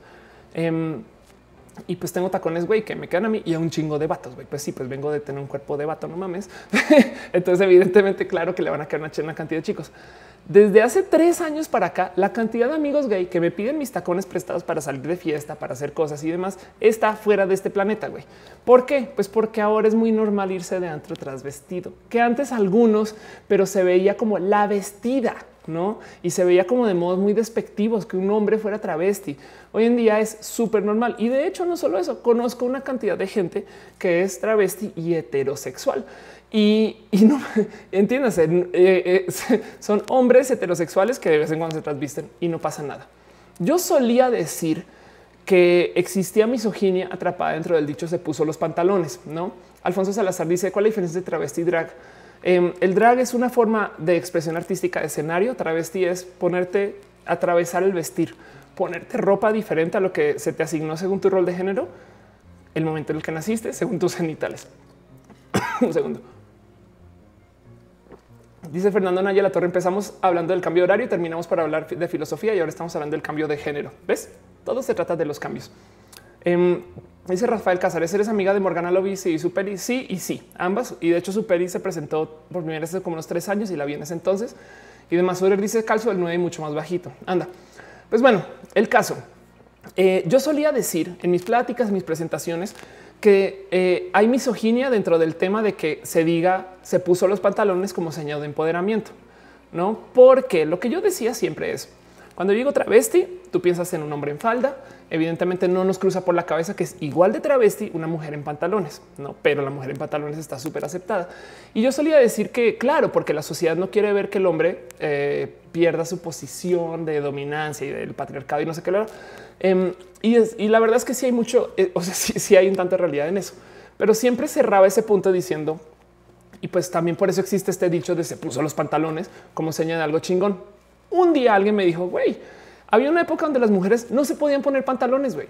Hicieron pedo y ellas decidieron por sus huevos y es la época de quemar el brasier este, y de salir a marchar y expresarse y feminismo de, hasta casi que de primera ola o de segunda, porque primera fue el tema del voto. Em, donde las mujeres se comenzaron a poner pantalones como seña de empoderamiento. Entonces de ahí viene. Eh, dice Pedregal que saludos, saludos. Dice Oscar Osuna que porque estoy tomando Red Bull porque no tengo madre. Este dice eh, es difícil ser mujer, pero más difícil intentarlo anónimo. Sí, pero el tema es que yo creo que ya no hay que vivir tan en el anonimato. Eso a eso voy con lo que ha hecho RuPaul's.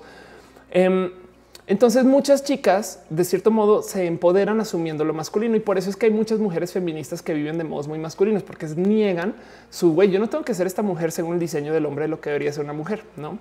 Eh, es tanto así que en el caso, en casos más extremos, hay mujeres que me han dicho yo no uso tacones porque son expresiones fálicas que nos dieron a la mujer para que nosotros tengamos que compensar por no tener pene. No mames, güey, que de dónde sacar esa interpretación, pero seguro hay alguien que la pueda argumentar chingón.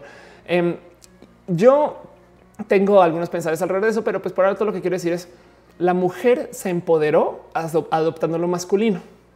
En el 2017, por motivos que todavía me rebasan, que no entiendo esto porque no pasó en los 60 en los 70 pero también eh, este, dicen que eh, este, mirar hacia atrás es más fácil. Em, de pura chance en el 2017 estamos llegando a este momento donde ahora sí, y yo creo que comienza desde hace unos cinco años para acá, se está reivindicando el hombre travesti. No es al revés. Ahora de repente tenemos una situación donde los hombres quieren adoptar lo femenino y chinga tu madre que me diga que yo me puedo poner falda. Me explico. Em, dice Alan Vargas, a mí me cae mal cuando dicen en pantalones cuando hablan de ser fuerte o enfrentar algo. Sí, exacto. Pero sabes que Alan, justo a eso voy. Eso viene de eh, que hubo gente que sí se enfrentó, hubo mujeres que se enfrentaron al patriarcado y se pusieron pantalones. Entonces de ahí viene el dicho. Este Faker dice que si soy travesti, no soy transgénero, pero pues a veces me trasvisto de vato. Este Uriel Gamer dice: Hay una pregunta, espero que no te ofendas, no te critican las personas como cuando te encontraste quién eres y qué quieres. Em, Sabes que desde sí, hay un chingo de gente que sin importar lo que les digas me van a seguir viendo de güey, pues ya la chingada con ellos. Em, hay un chingo de gente que eh, este, va, está, se está exponiendo esto por primera vez en su vida y pues bueno, en fin. Eh, y la reacción no nos enseñan a apreciar lo diferente, sino más bien a tenerle así como aprensión a lo lejano y a lo que no es como nosotros. Entonces, en fin. Pero bueno, dice Akira Kiyomi, yo no uso tacones porque parezco Bambi recién nacido, pero Bambi recién nacido es bonito. Dice José Juan Mota, la ropa no define el género, pero para hacer en ocasiones que es el pase al primer vagón del metrobús. Güey, no en ocasiones, es el único modo en el que se decide quién es mujer y quién no es mujer para usar el vagón del metrobús y los baños y los vestidores, porque cuando tú atraviesas la puerta del baño, si tú tienes apariencia femenina, este estereotípicamente femenina, eh, eh, fenotípicamente femenina, te dejan pasar, güey. No para entrar al metrobús no te están viendo tu identificación y mucho menos están viendo el, cariotipo, o sea, tu, genética, a ver si eres XX o XY, y mucho menos están viendo los genitales. Es si aparenta ser mujer. Entonces, la definición de mujer dentro de sociedad es la cosa más misógina del mundo, porque es si tiene tal altura, si tiene la voz de tal modo, si tiene el cabello largo. Tengo, me han contado estos casos de niñas que tienen el cabello corto rapado, que por consecuencia no las dejan, por ejemplo, caminar a recibir el grado porque no parecen niñas. Ese tipo de cosas, no? Em, entonces eh, dice Helioshi, con eso aprendan Jordan, lo vi en vivo. Eh, Alan Delgado dice: Yo tengo una maestra transfóbica y la odio porque solo quiere limitar nuestras expresiones y formas de ser y vestir. Pues sí, justo el tema es: eh, hay gente que se aferra desde su posición de güey. A mí me enseñaron que ser hombre solo de un modo, pero es que piensen en esto, piensen en esto. No solo tus papás ya decidieron tu género desde antes que salieras de la pinche panza, sino que es posible que lo primero que escuchaste al nacer es, es un niño. no me digo, ay, sí es un niño, güey. No, o por lo menos lo primero que se decidió de tu vida es sí, ah, ven tus genitales y dicen, pues sí. Em, yo cuando de estas pláticas siempre hablo del horóscopo genital, donde a raíz de algo que no tiene nada que ver, deciden cosas de tu futuro, como por ejemplo, ah, tiene pene, quiere decir que es hombre y por consecuencia le van a gustar las niñas, el color azul, los coches rápidos. Va a ser una persona agresiva y además va a ser una persona de un cuerpo muy diferente, es que si tuviera una vagina. Es de no mames, nada, eso tiene por qué ser verdad, pero lo deciden solo convierte los genitales. Entonces, eh, si de repente tú agarras cientos de años de ese condicionamiento, y lo quieres cambiar en una generación, vamos a tener problemas y por eso hay gente que todavía sigue siendo transfóbica y que todavía no entiende por qué chingados esto es tema. Pues porque hoy en día tenemos tecnología para cambiar nuestro género. Yo le he dicho en momentos y yo sé que es una mamala, o sea, que es remamalón, ya no puedo hablar. Yo sé que es remamalón, pero yo le he dicho a chicas este, feministas en algunos momentos de güey, si tanto te choca ser vieja, no tienes que serlo. Puedes ya ahorita ir y cambiar tu identificación y legalmente eres hombre y se acabó tu pedo, güey. Em, pero, pero justo eh, es ese tema de, como dice JJ, eh, que por qué tenemos que definir los géneros como posiciones de poder o de sumisión. Em, dice Alan Balam, los tacones me dan empoderamiento masculino. Ay, qué cagado. Dice Pedregal, por el machismo y mucha discriminación. Pues anda, dice eh, Uriel Gamer, tienes un buen pensamiento, pero muy pasiva. me gusta tu forma de pensar.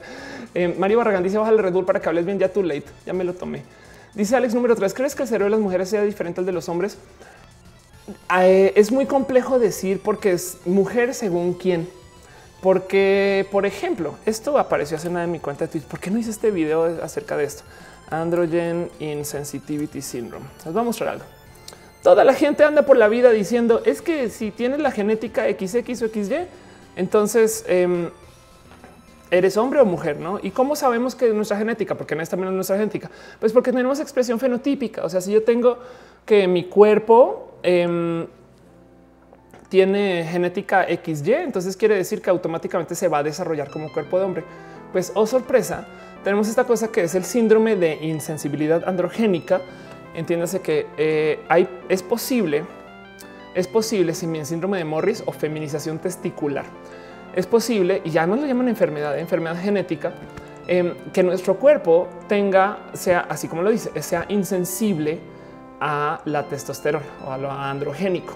Entonces, por más que te tapes de testosterona, tu cuerpo no lo va a procesar. Entonces tienes tú esto que llaman feminización testicular y por consecuencia, si tú no estás procesando testosterona, em, tu cuerpo va a ser eh, procesado como, como de cierto modo lo que se considera estereotípicamente femenino. Entonces XY, este, a ver, a ver, a ver, a ver. XY Genetic. Yo creo que esto lo voy a acabar buscando en Twitter.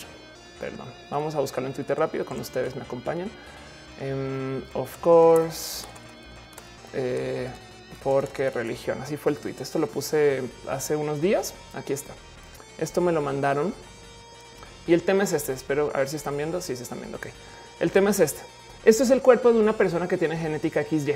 Ok pero eh, tiene boobs y se dejó crecer cabello largo y pues tiene una formación de cuerpo entre comillas femenino. Pero el pedo es, pero güey, si tiene XY, ¿por qué chingados no sé qué lo habla? Ese es el problema.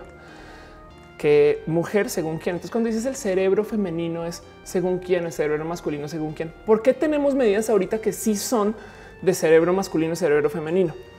Porque resulta que a la hora de hacer estudios, si llega una vieja XY a tu laboratorio y tú tienes 100 medidas de viejas XX, lo que vas a hacer es que, uy, este es un caso atípico y ¡pup! lo pones por aquí en el cajón y no lo incluyes en tu estudio. Entonces tenemos una cantidad de estudios que son imparciales. ¿Se acuerdan cuando les dije que el proceso científico tiene el pedo que debería de permitir que si tú construiste, si tú hiciste un tabique que está 100% entre comillas comprobado, pero no sabemos y construiste cosas encima, este, deberías de estar dispuesto a poder quitar ese tabique y rehacer la ciencia de ahí para arriba. Em, este, eh, pues en eso em, estamos pasando por el problema que es posible que como estamos redefiniendo qué es ser el hombre y qué es ser mujer, pues entonces capaz y todos los estudios que dicen los hombres son y las mujeres son, les hace falta un chingo de datos. Entonces tenemos que rehacer toda la ciencia relacionada con el género. ¿Saben cuántos estudios se han hecho de los hombres son y de las mujeres son?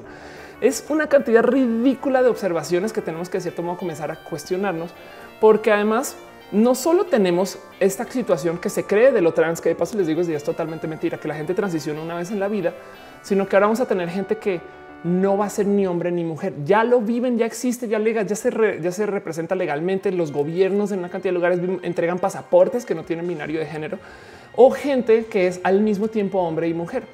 Entonces, ¿qué hacemos con eso? Si de repente, ¿cómo vamos a hacer un estudio del cerebro del hombre? Es diferente, pero que tenemos una persona que es hombre y mujer al tiempo, güey. ¿Qué? Eh, Lane Sunrise dice, hay un test que mide supuestamente el nivel de transgénero que somos, se llama el Cogiati. Es cero útil porque es binario. Amo con mi corazón la existencia de la Clínica Condesa, que es este lugar en la Ciudad de México que te paga la transición. Pero la Clínica Condesa, por ejemplo, es muy binaria en su expresión. De hecho, no te da hormonas si tú no dices cosas como de niña jugaba con muñecas y no con carritos. De niña me ponía vestidos. Si tú no cumples con ese estereotipo de ser mujer, con ese estándar super binario, entonces te niegan tu servicio o te dicen, ah, sabes qué, vive como vieja un tiempo y luego vuelves y nos dices eso. Este eh, dice el Alex algo así como el Jenga científico. Exacto. El problema es que hay mucha gente dentro de la comunidad científica que igual trabaja en este proceso que aún así les cuesta mucho procesar el cambio, no? Pero tú sí escuchas de vez en cuando estos cuentos de yo voy a cambiar mi pensar si eh, descubrimos tal y tal. En fin, em, entonces em, esto sucede, no? Esto hay que tenerlo presente y demás. Y esto va a cambiar y le está dando un poquito en la madre a la mera ciencia queer, scientific, American, eh, gender este, eh, eh, a ver si esto ahorita aparece. Aquí está. Sí, claro. Esto se volvió un tema súper, súper hot. Yo creo que lo mostraron en este canal varias veces, pero este es un pequeño eh, artículo que en Scientific America que dice donde dicen güey, tenemos un pedo. Güey, esto que les estoy diciendo por algún motivo se nos enseñó que X más X es X o no X, que entonces que el rosado, que el azul, que no sé qué, lo pues lo que están diciendo ellos es tenemos un chingo de ciencia por rehacer. Y si seguimos con este pensar de siglo XIX, de que, de que, la, de que los hombres tienen que ser de un modo y las mujeres tienen que ser otro, nos estamos negando un chingo del proceso científico. La verdad, como lo quieran ver, puede ser, puede ser que igual, digamos que yo sí soy hombre, no para alguien muy conservador. Puede ser, eh, pero entonces entonces, eh, soy un hombre con boobs. Me explico. Soy un hombre con eh, alguito de cadera y formas y figuras y, tengo un desarrollo de mi cuerpo que expresa unas cosas diferentes. Entonces hay que permitir que los hombres sean tan femeninos que se vean como yo o del otro lado que se vean como Sebas, Sebas Elvira, que yo sé que lo muestro cada pinche vez que abro este show, pero no más para es que me parece este, la cosa más divertida del mundo ver lo que hace Sebas Elvira, pero es decir, pues va, ok, si Sebas Elvira es hombre y, van y no lo van a sacar, no van a decir es que siempre va a ser hombre, no sé, no sé qué, qué pasó, Sebas no dice que es trans y no vive trans y es una persona espectacular. Este, ándale, se me olvidado que fue lo celeto. Em, es, es permitir que, ok, va chingón, pues entonces estos son los hombres del siglo actual y ya no, eso es lo que, lo que tenemos que permitir. Va, ok, va, ok, chingón. Ok, si es una enfermedad ser trans, va, bueno, pues entonces dónde están mis medicinas, güey, déjame saltar trabajo. O si yo soy hombre, pues bueno, chingón, ese es el tipo de hombre que soy, güey. Yo no me voy a poner corbata, me vale madres. En fin, em, dice Pedregal, Pedregal, ¿por qué no, no, te caracterizas un día? Te voy a mostrar algo que hice hace rato. Eh, Ofelia Pastrana, si es que invertir un rato. Eh, hace, hace unos tantos meses hice este video con Yolanda donde Yolanda me hizo mi primera presentación drag y fue muy divertido porque me dejó ser Yolanda. O sea, eso soy yo, güey. Em, y fue muy bonito. Esto, esto ya tiene un tiempito y fue una plática divertida y me dragueó. Yolanda es una persona espectacular porque maneja lo drag desde un punto de vista un poco más relacionado con el arte y el performance. Entonces voy a aprovechar esto para volver al tema del cual quería hablar. Fui a Em, el Mandrágora Fest. Entonces quería hablar acerca del tema del transvestismo porque siento que en los últimos cinco años se han presentado los cambios más significativos en el tema de la reivindicación del hombre que se trasviste. Me explico.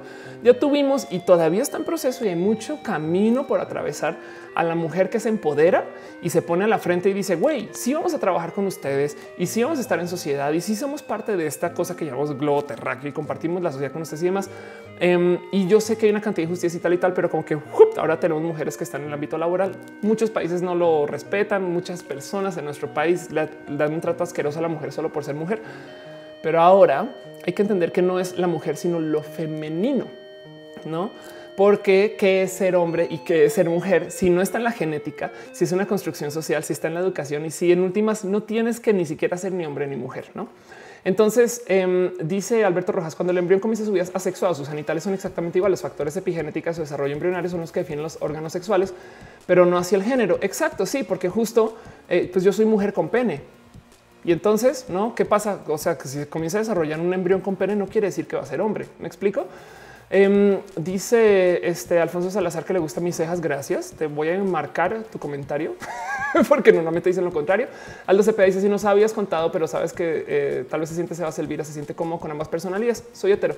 Sí, exacto. O sea, es una persona espectacular y a ver qué pasa y qué hace con su vida. Igual y si quiere transicionar después o igual y no. Y vale.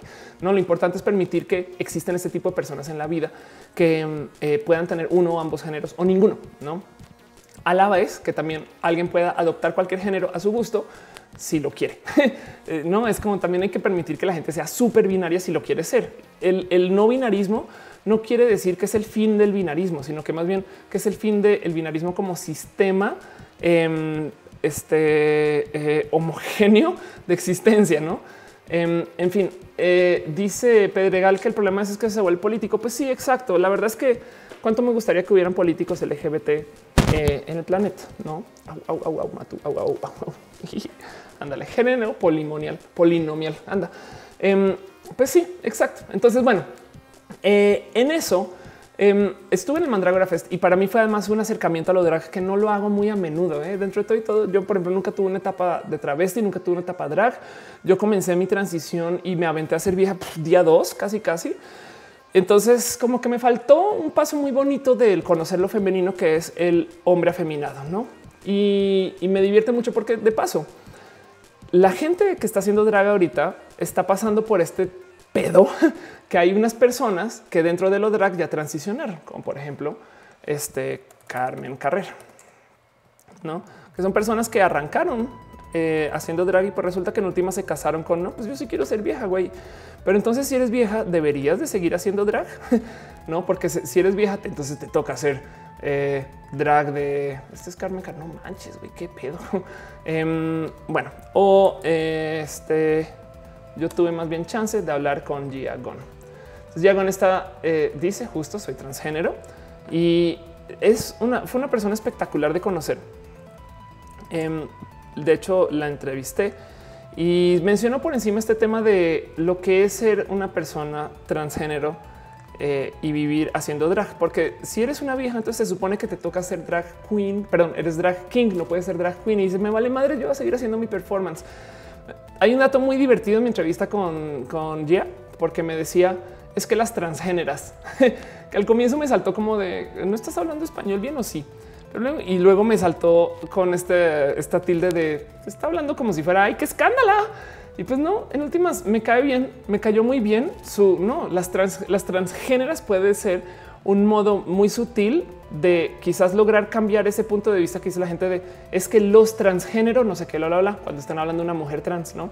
Pues es que serían los si, hacemos uso. Yo sé que suena ridículo, pero es que eso es lo que pasa con el uso de la A eh, y el género y el añadirle género a las palabras, como decir la jueza. Em, que si no estamos acostumbrados, entonces nos parece ridículo al comienzo, pero quizás el uso de yo suena súper intenso, pero decir las transgéneras podría ayudar a sacar a la gente del decir, eh, del darle trato masculino a la, gente trans en medios. Me quedé pensando en eso y a ver, a ver si algo sale. Y dice JFB que son Fox Queen. Dice nadie, absolutamente nadie. no entiendo las personas. Yo tampoco a veces. ¿eh? Dice Uriel que eh, va a dormir, ve a dormir, no pasa nada. Dice este nombres y pronombres. Sí, exacto. Em, dice Nicolás Valencia, opté si la entrevista estaba en español, de pronto ya dijo transgéneras porque no hay español, no hablo español perfecto. Yo estoy segura que sí, pero estoy casi seguro, es que eso fue lo que pasó, pero me gustó mucho eh, la propuesta y me dejó pensando en, güey, esto puede ser un motivo, esto puede ser una herramienta útil y voy a tratar de investigarlo en algún momento, en algún lugar, para no sé, no sé qué va a pasar con eso, pero bueno.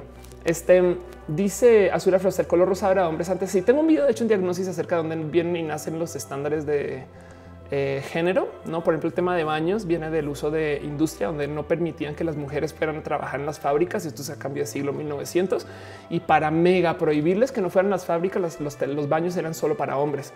Entonces, de hecho, es un logro feminista que existan baños de mujeres. Pero bueno, eh, dice subirá la entrevista con Gia. Depende de me dijeron que se grabó, no la grabé yo, la grabó Star Pro. Entonces, si se sube, va a estar en el canal de Star Pro. Dice Eduardo Molina, enseñarse femenino masculino. La Exacto, me parece chingón. Uriel Mendoza, manda un saludo, saludito. Este dice el Alex Love. Mi femenino masculino también es muy relativo. ¿Qué tal los franceses nobles del siglo XVI? Anda, exacto, ese tipo de cosas. Y es muy difícil medir nuestros estándares de sociedad de hoy contra este y aplicarlos a cosas que pasaron hace 200 o 300 años, porque pues neta era otra, otra sociedad. Eh, Sailunam dice ya me voy. Si está tarde, no pasa nada. Alexander, gracias por venir. Alexander Chávez dice a mí no me gusta por el tema que se pierde el neutro. Entonces, ¿en dónde entro yo? Esa es otra. Sí, hay que, hay que, estamos negociando, estamos negociando, eh, porque hay personas femeninas, hay personas masculinas, hay personas ambigeneristas y hay personas no generistas que todas estamos tratando de desarrollar un lenguaje nuevo al tiempo. Entonces, algo va a pasar.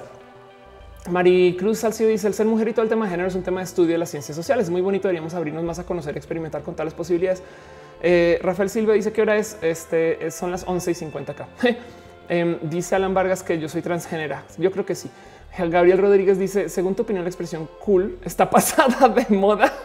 Em, yo digo cool y en últimas, pues ni modo. Es como hay gente en Colombia que usa una expresión de papás que dices que en vez de ser cool, eres plato. Pero bueno, eh, Rafael Cáceres dice qué opinas del punto de vista de algunas feministas que el drag es una bula hacia las mujeres. Yo me debo un video de lo drag porque yo pensaba eso mismo. Yo estaba muy peleada con la gente que hacía drag porque yo sentía es que lo drag es muy agresivo. La presencia drag es in your face y además es extravagante. Pero es que hay algo en el mensaje drag que lo que quiere decir es ah, no me vas a dejar ponerme tacones. Ve los taconazos que me estoy poniendo. Chingada madre. Me explico. Eh, hay, algo dentro de lo drag que es como muy en respuesta. Que una vez le dije esto a alguien, me dijo, ah, entonces es un berrinche. No, no es un berrinche. no eh, es un, es un, es un sistema de expresión. Eh, este, esto vamos a poner con video muy rapidín de eh, Pam, que también estaba. Este no es Pam, que también estaba en Mandrágora y, se dio chance de hablar con eh, varias personas. Entonces, de hecho, estaba ahí, estaba tomando entrevistas y se veía espectacular. Y dentro de lo drag, yo, yo más bien lo que diría es esta imagen siendo tan agresiva, yo la veía como queriendo decir mira como yo eh, soy tan, tan, tan mujer y me vale madres el cómo me expreso. Como que no lo entendía, no sabía de dónde venía y no sabía por qué era así. Entonces yo lo veía como una burla y yo quería decir, güey, a mí me vale madre, yo soy vieja, pase lo que pase. Lo que nunca había entendido es que la gente drag está muy ok con decir, güey, yo me pongo todo esto y sigo siendo vato. Que ahora es un problema porque ahora hay mujeres que quieren hacer drag, pero drag queen. Y está cagado porque sí, justo el término que usan para decir a estas mujeres que quieren hacer drag queen es eres una queen falsa, Fox. Em, pero bueno, dejando eso de lado, esto es lo que se ve en el Mandrágora. Em, y, se presentaron estas personas a darlo todo en el escenario eh, para no más hablar un poquito acerca de lo bonito que es expresarte de modos que sean considerados atípicos. Entonces, ustedes piensen que lo que están haciendo de cierto modo es que están empoderando lo eh, que se considera entre comillas anormal. ¿Cómo puedes decir tú eh, que una posición así es de burla, es de no sé qué, no? Eh, si, si hay tantas personas que lo están haciendo, viviendo, gozando, este, y si lo están procesando con tanto cariño, me explico. Y de cierto modo, cuando tú vives lo drag desde este punto de vista, casi, casi que podría ser considerado más bien como la frontera de la expresión de cuerpo. Y eso que esto es un modo de verlo, porque esto es desde el vestir. Porque igual y también podríamos agarrar a la gente transhumanista y decir que la frontera de expresión de cuerpo es cuando tú modificas tu cuerpo de tal modo que ya ni siquiera es humano. Entonces, ¿qué es ser humano? Y esas cosas, ¿no? Em, entonces fue muy bonito estar en el Mandragora Fest. Eh, dejó una cantidad como de espacios como de em, como acercamiento con la gente bonita que vive vidas entre comillas diversas, que cada vez me cuesta más decirle o hacer uso de la palabra diversa porque yo lo vivo todo el día. Me explico. En fin, dice JF, invita a alguna drag queen al canal. Debería, ¿eh? Dice Gamer Papercraft que fue primero huevo la gallina. Evidentemente el huevo, porque antes de la gallina había otros eh, este, animales que se reproducían eh, por vía de depositar huevos. Eh, dice Arturo Temel, vocalista de Twisted Sister, hacía drag. Sí. dice Uriel Mendoza, ¿qué horas terminará el en vivo? Y se puede saber muchachas. Yo le voy a dar unos 10 minutos más y nos vamos. el Alex dice, lo femenino masculino también es muy relativo. Ah, ya, ya, he leído esto porque nadie está hablando ahí, ¿no? Em, perdón. Uriel Gamer dice, ¿cómo te diste cuenta que eres mujer y no hombre? ¿Y qué querías para otra cosa en tu vida? No sé qué lo eh, Sabes que Uriel, yo más bien lo supe por modos empíricos. Yo no sabía qué chingados quería, pero más bien dije, voy a probar acá. Y me dio alegría. Entonces dije, pues más de esto, ¿no? Entonces me trasvestí, entonces me seguí trasvistiendo básicamente. Sí, hay un proceso más largo. De hecho, en mi canal diagnosis cuento la historia completa. Pasé por intento de suicidio, em, pasé por un buen de investigación también de una cantidad de cosas. Pero si algo aprendí yo en la vida es a saber dar reversazos, como que yo me aviento de lleno hacia decisiones muy, muy, muy de, de cabeza. Y si las cosas no funcionan, sé parar y dar reversa y arrancar por otro camino, no como que prefiero eso que no hacer.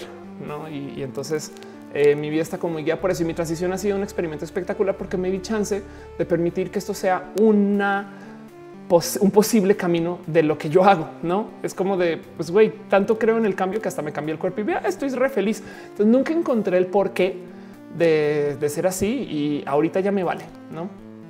Pero soy vivo, vivo muy completa como con con mis modos y como me expreso. Em, dice Frank Pérez, ¿se puede considerar la comunidad furry como una forma de transhumanismo? Sí, y de transespecie de paso. Eh, hay, un, hay un grupo trans que está sumamente normalizado en la sociedad, em, pero que hace 100 años eran personas todavía, todavía son personas marginalizadas, pero hace 100 años eran personas drásticamente marginalizadas y hace 200 años ni hablar. Pero es la gente transnacional gente que tiene una cultura, un modo de hablar, un modo de vivir, un modo de expresarse, hasta un modo de ser y un modo fenotípico diferente que alguien que vive en otra parte del mundo y que de repente cambian su país y cuando llegan al otro se sienten como si fueran del otro país. Mm, como ven, este, pero pues hoy en día tenemos tecnología para permitir que la gente nazca en un país y muera en otros dos, casi, casi, este, que cambie su, su este, lugar de, eh, de, pues, cambie su centro de vida y por consecuencia entonces ahora viven como atrapados en un pues yo no soy de aquí ni allá, no sé qué. En fin, consideren eso. Este dice José Juan Matón, no se tener miedo de cruzar al otro lado del espejo. Lo peor que puede pasar es que seas feliz o ser feliz eh, de regresar de ese espejo. Exacto. Em, dice este finalmente que, que hiciste preguntar. Ah, bueno, claro, Doris. Entonces dice que le pregunté a las chicas. Bueno, hubo algo con mi panel con, con Gia porque mm, solo llegó eh, Gia y fue muy raro, fue muy bonito de vivir porque mm, ella me pregunto si alguien grabó esto. ¿eh? vamos a ver. Of course, vamos a ver. Gia Gone. Vamos a ver si eso quedó grabado. Si alguien más tomó fotos de, estas cosas, pero bueno, em, no, evidentemente no. Y Gia guion bajo Gone. A ver si, si quedó así. Em, ah, bueno, aquí pues mis mismas fotos que tuiteé yo. Pues el caso es que eh, llega solo Giagon. Eh, la Ganja Stranger no subió al escenario. No sé, me dijeron que iba a llegar tarde. Hasta luego Giagon me dijo que canceló, pero canceló. Yo creo que el panel eh, llegó después. Y, mm, y, el cuento es: fue una plática muy divertida. Nos dio 25 minutos, nos corrieron casi, casi, pero dio toda la plática allí y habló acerca un poquito del ser tú y de expresarte desde el, que, que tú te formas y contó un poquito acerca como de su vida desde el hacerse como artista. Yo le pregunté, le tomé una pregunta que hizo eh, una amiga en Twitter, Fer, eh, me dijo que, cómo, vivirías los estás afuera en el público y respondió como que muy, eh, muy por encima. Por accidente le atiné una pregunta que yo nunca pensé iba a ser un poco, nunca pensé que iba a impactar tanto, pero es que yo le pregunté desde ti, ¿no? ¿Cómo se siente ser drag desde tu corazón? como que no la atea la vida de RuPaul's Drag Race, estas cosas, también porque no domino bien la historia completa de todo lo que sucede en todo RuPaul's Drag Race, porque no estaba, nunca tan clavada con RuPaul's. Em, entonces eh, salieron cosas como muy bonitas. Ojalá algún día salga esa entrevista completa. Pero bueno, eh, Rafael Cáceres dice: Vivo en Mongolia y Sudáfrica y mi corazón está allá también y me siento un poco de aquí y de allá. Exacto, eres transnacional. Eh, dice Uriel Gamer, me gusta eh, los temas que hablas, eres interesante, no aburres, es muy fluida, gracias, me suscribí, gracias. Y siempre voy a estar acá los domingos y yo creo que con eso Um, uy, Fernando dice que aún camas de eugenesia. Uh, sí, pues la neta sí. Um, yo creo que con eso voy a cerrar, pero nomás les quería compartir un poquito de lo que pasó en el Mandragora Fest. Es más, vamos a buscar eso en YouTube eh, para que se den un empapadito de lo bonito que es el drag y lo que significa eh, toda esta cultura.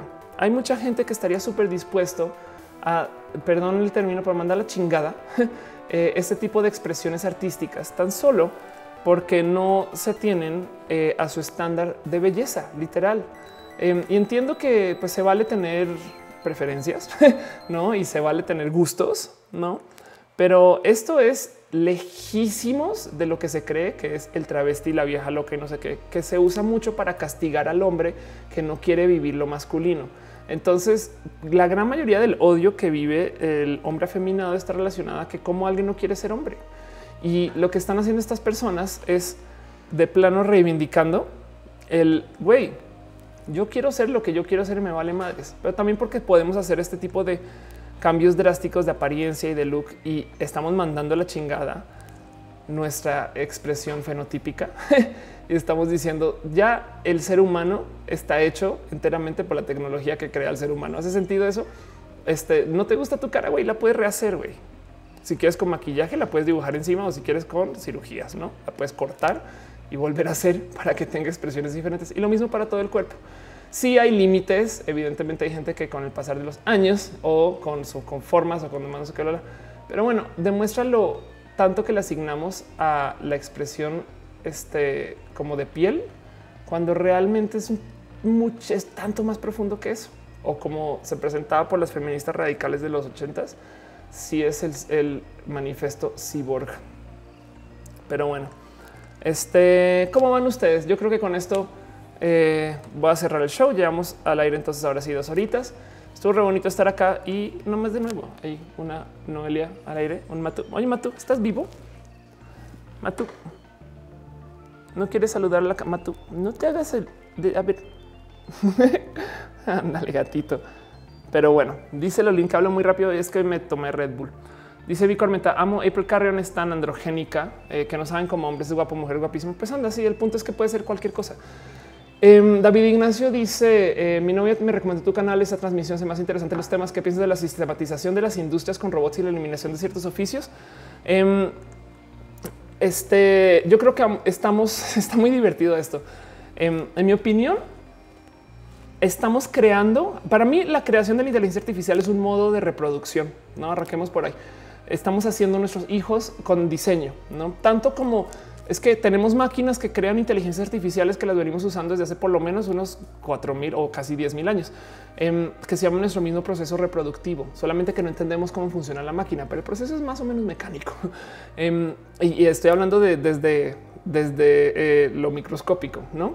Y y claro que podemos crear nuevos humanos y que entendemos que nuestros nuevos humanos son eh, entes diferentes a nosotros porque tienen pensares que están desconectados de nosotros porque no los podemos controlar y ellos tampoco nos pueden controlar a nosotros, tanto como nosotros tenemos ese desenlace con nuestros papás.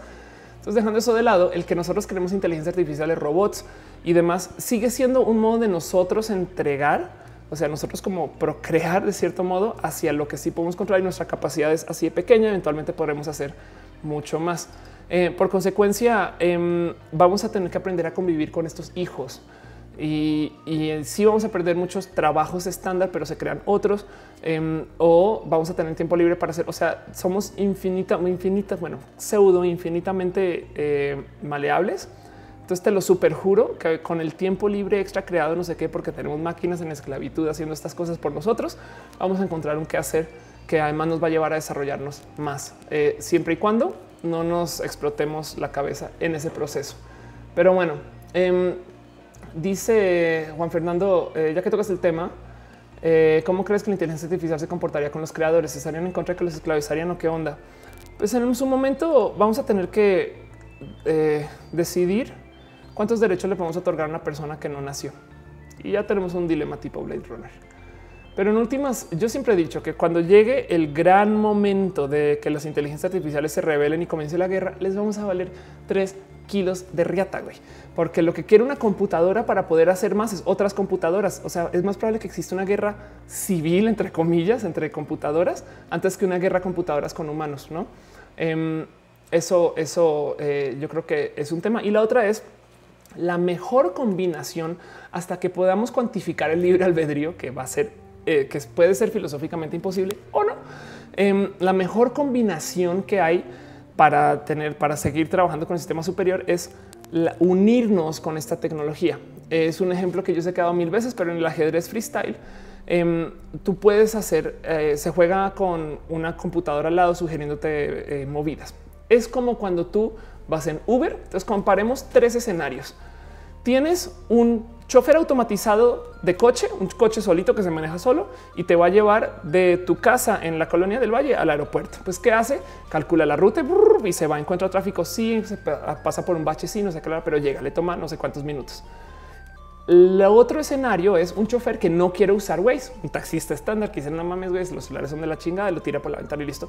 Entonces yo, yo sé cómo llegar, no sé qué, y le toma tantos minutos, etc. Luego está un chofer que usa Waze pero decide y según su capacidad decide cuándo hacerle caso a la máquina y cuándo no. Esa situación, esa tercera situación se juega en ajedrez. Hay ajedrez de computadora contra computadora, como hay ajedrez de humano contra humano.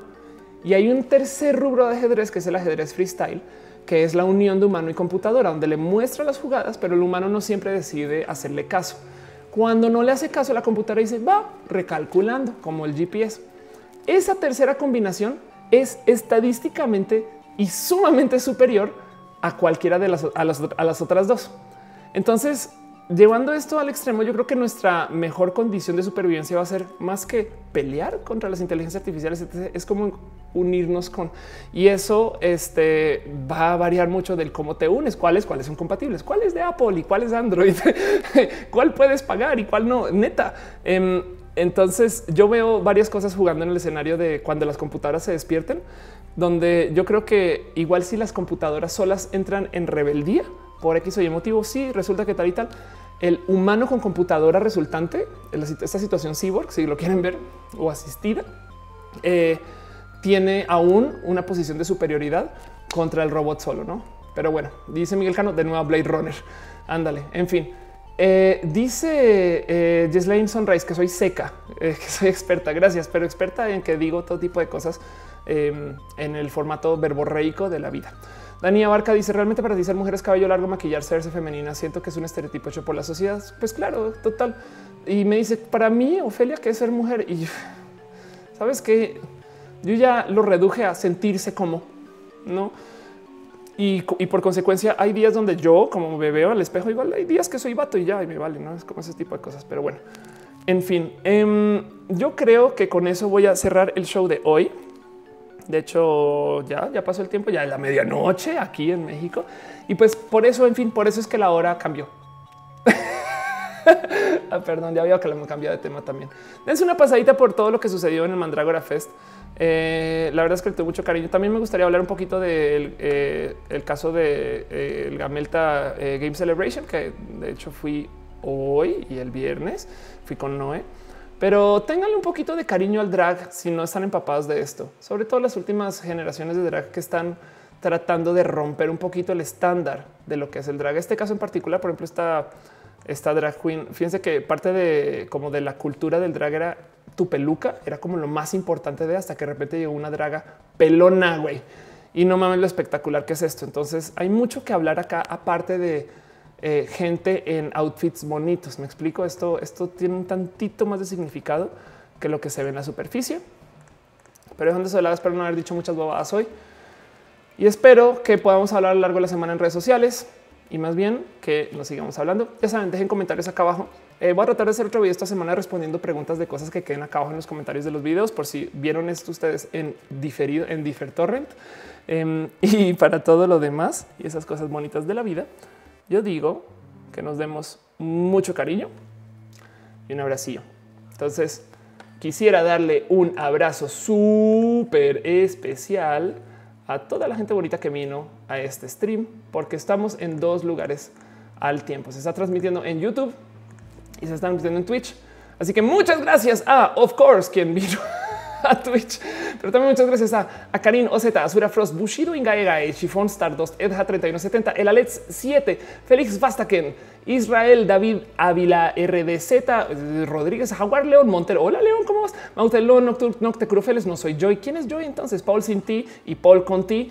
Plug Os, Roberto Lop, Shiny Coven, Wonf 09, sí, caro. Sí, no te mencionó Twitch ahí es porque este no nos quiere tanto. Pero bueno, y la gente bonita que está en YouTube, Alan Balam, Alan Yair, Hernández González, Aldo Cepeda, AleQM, Alejandra García, Alexander Chávez, Alfonso Salazar, Nayeli Gutiérrez, Voz X1, Casandra River, Damarruco, Damarruco, qué bonito. Ok, Dani Estrellas, Dani Abarca, Dania, Diana, SA, wow, eres una SA.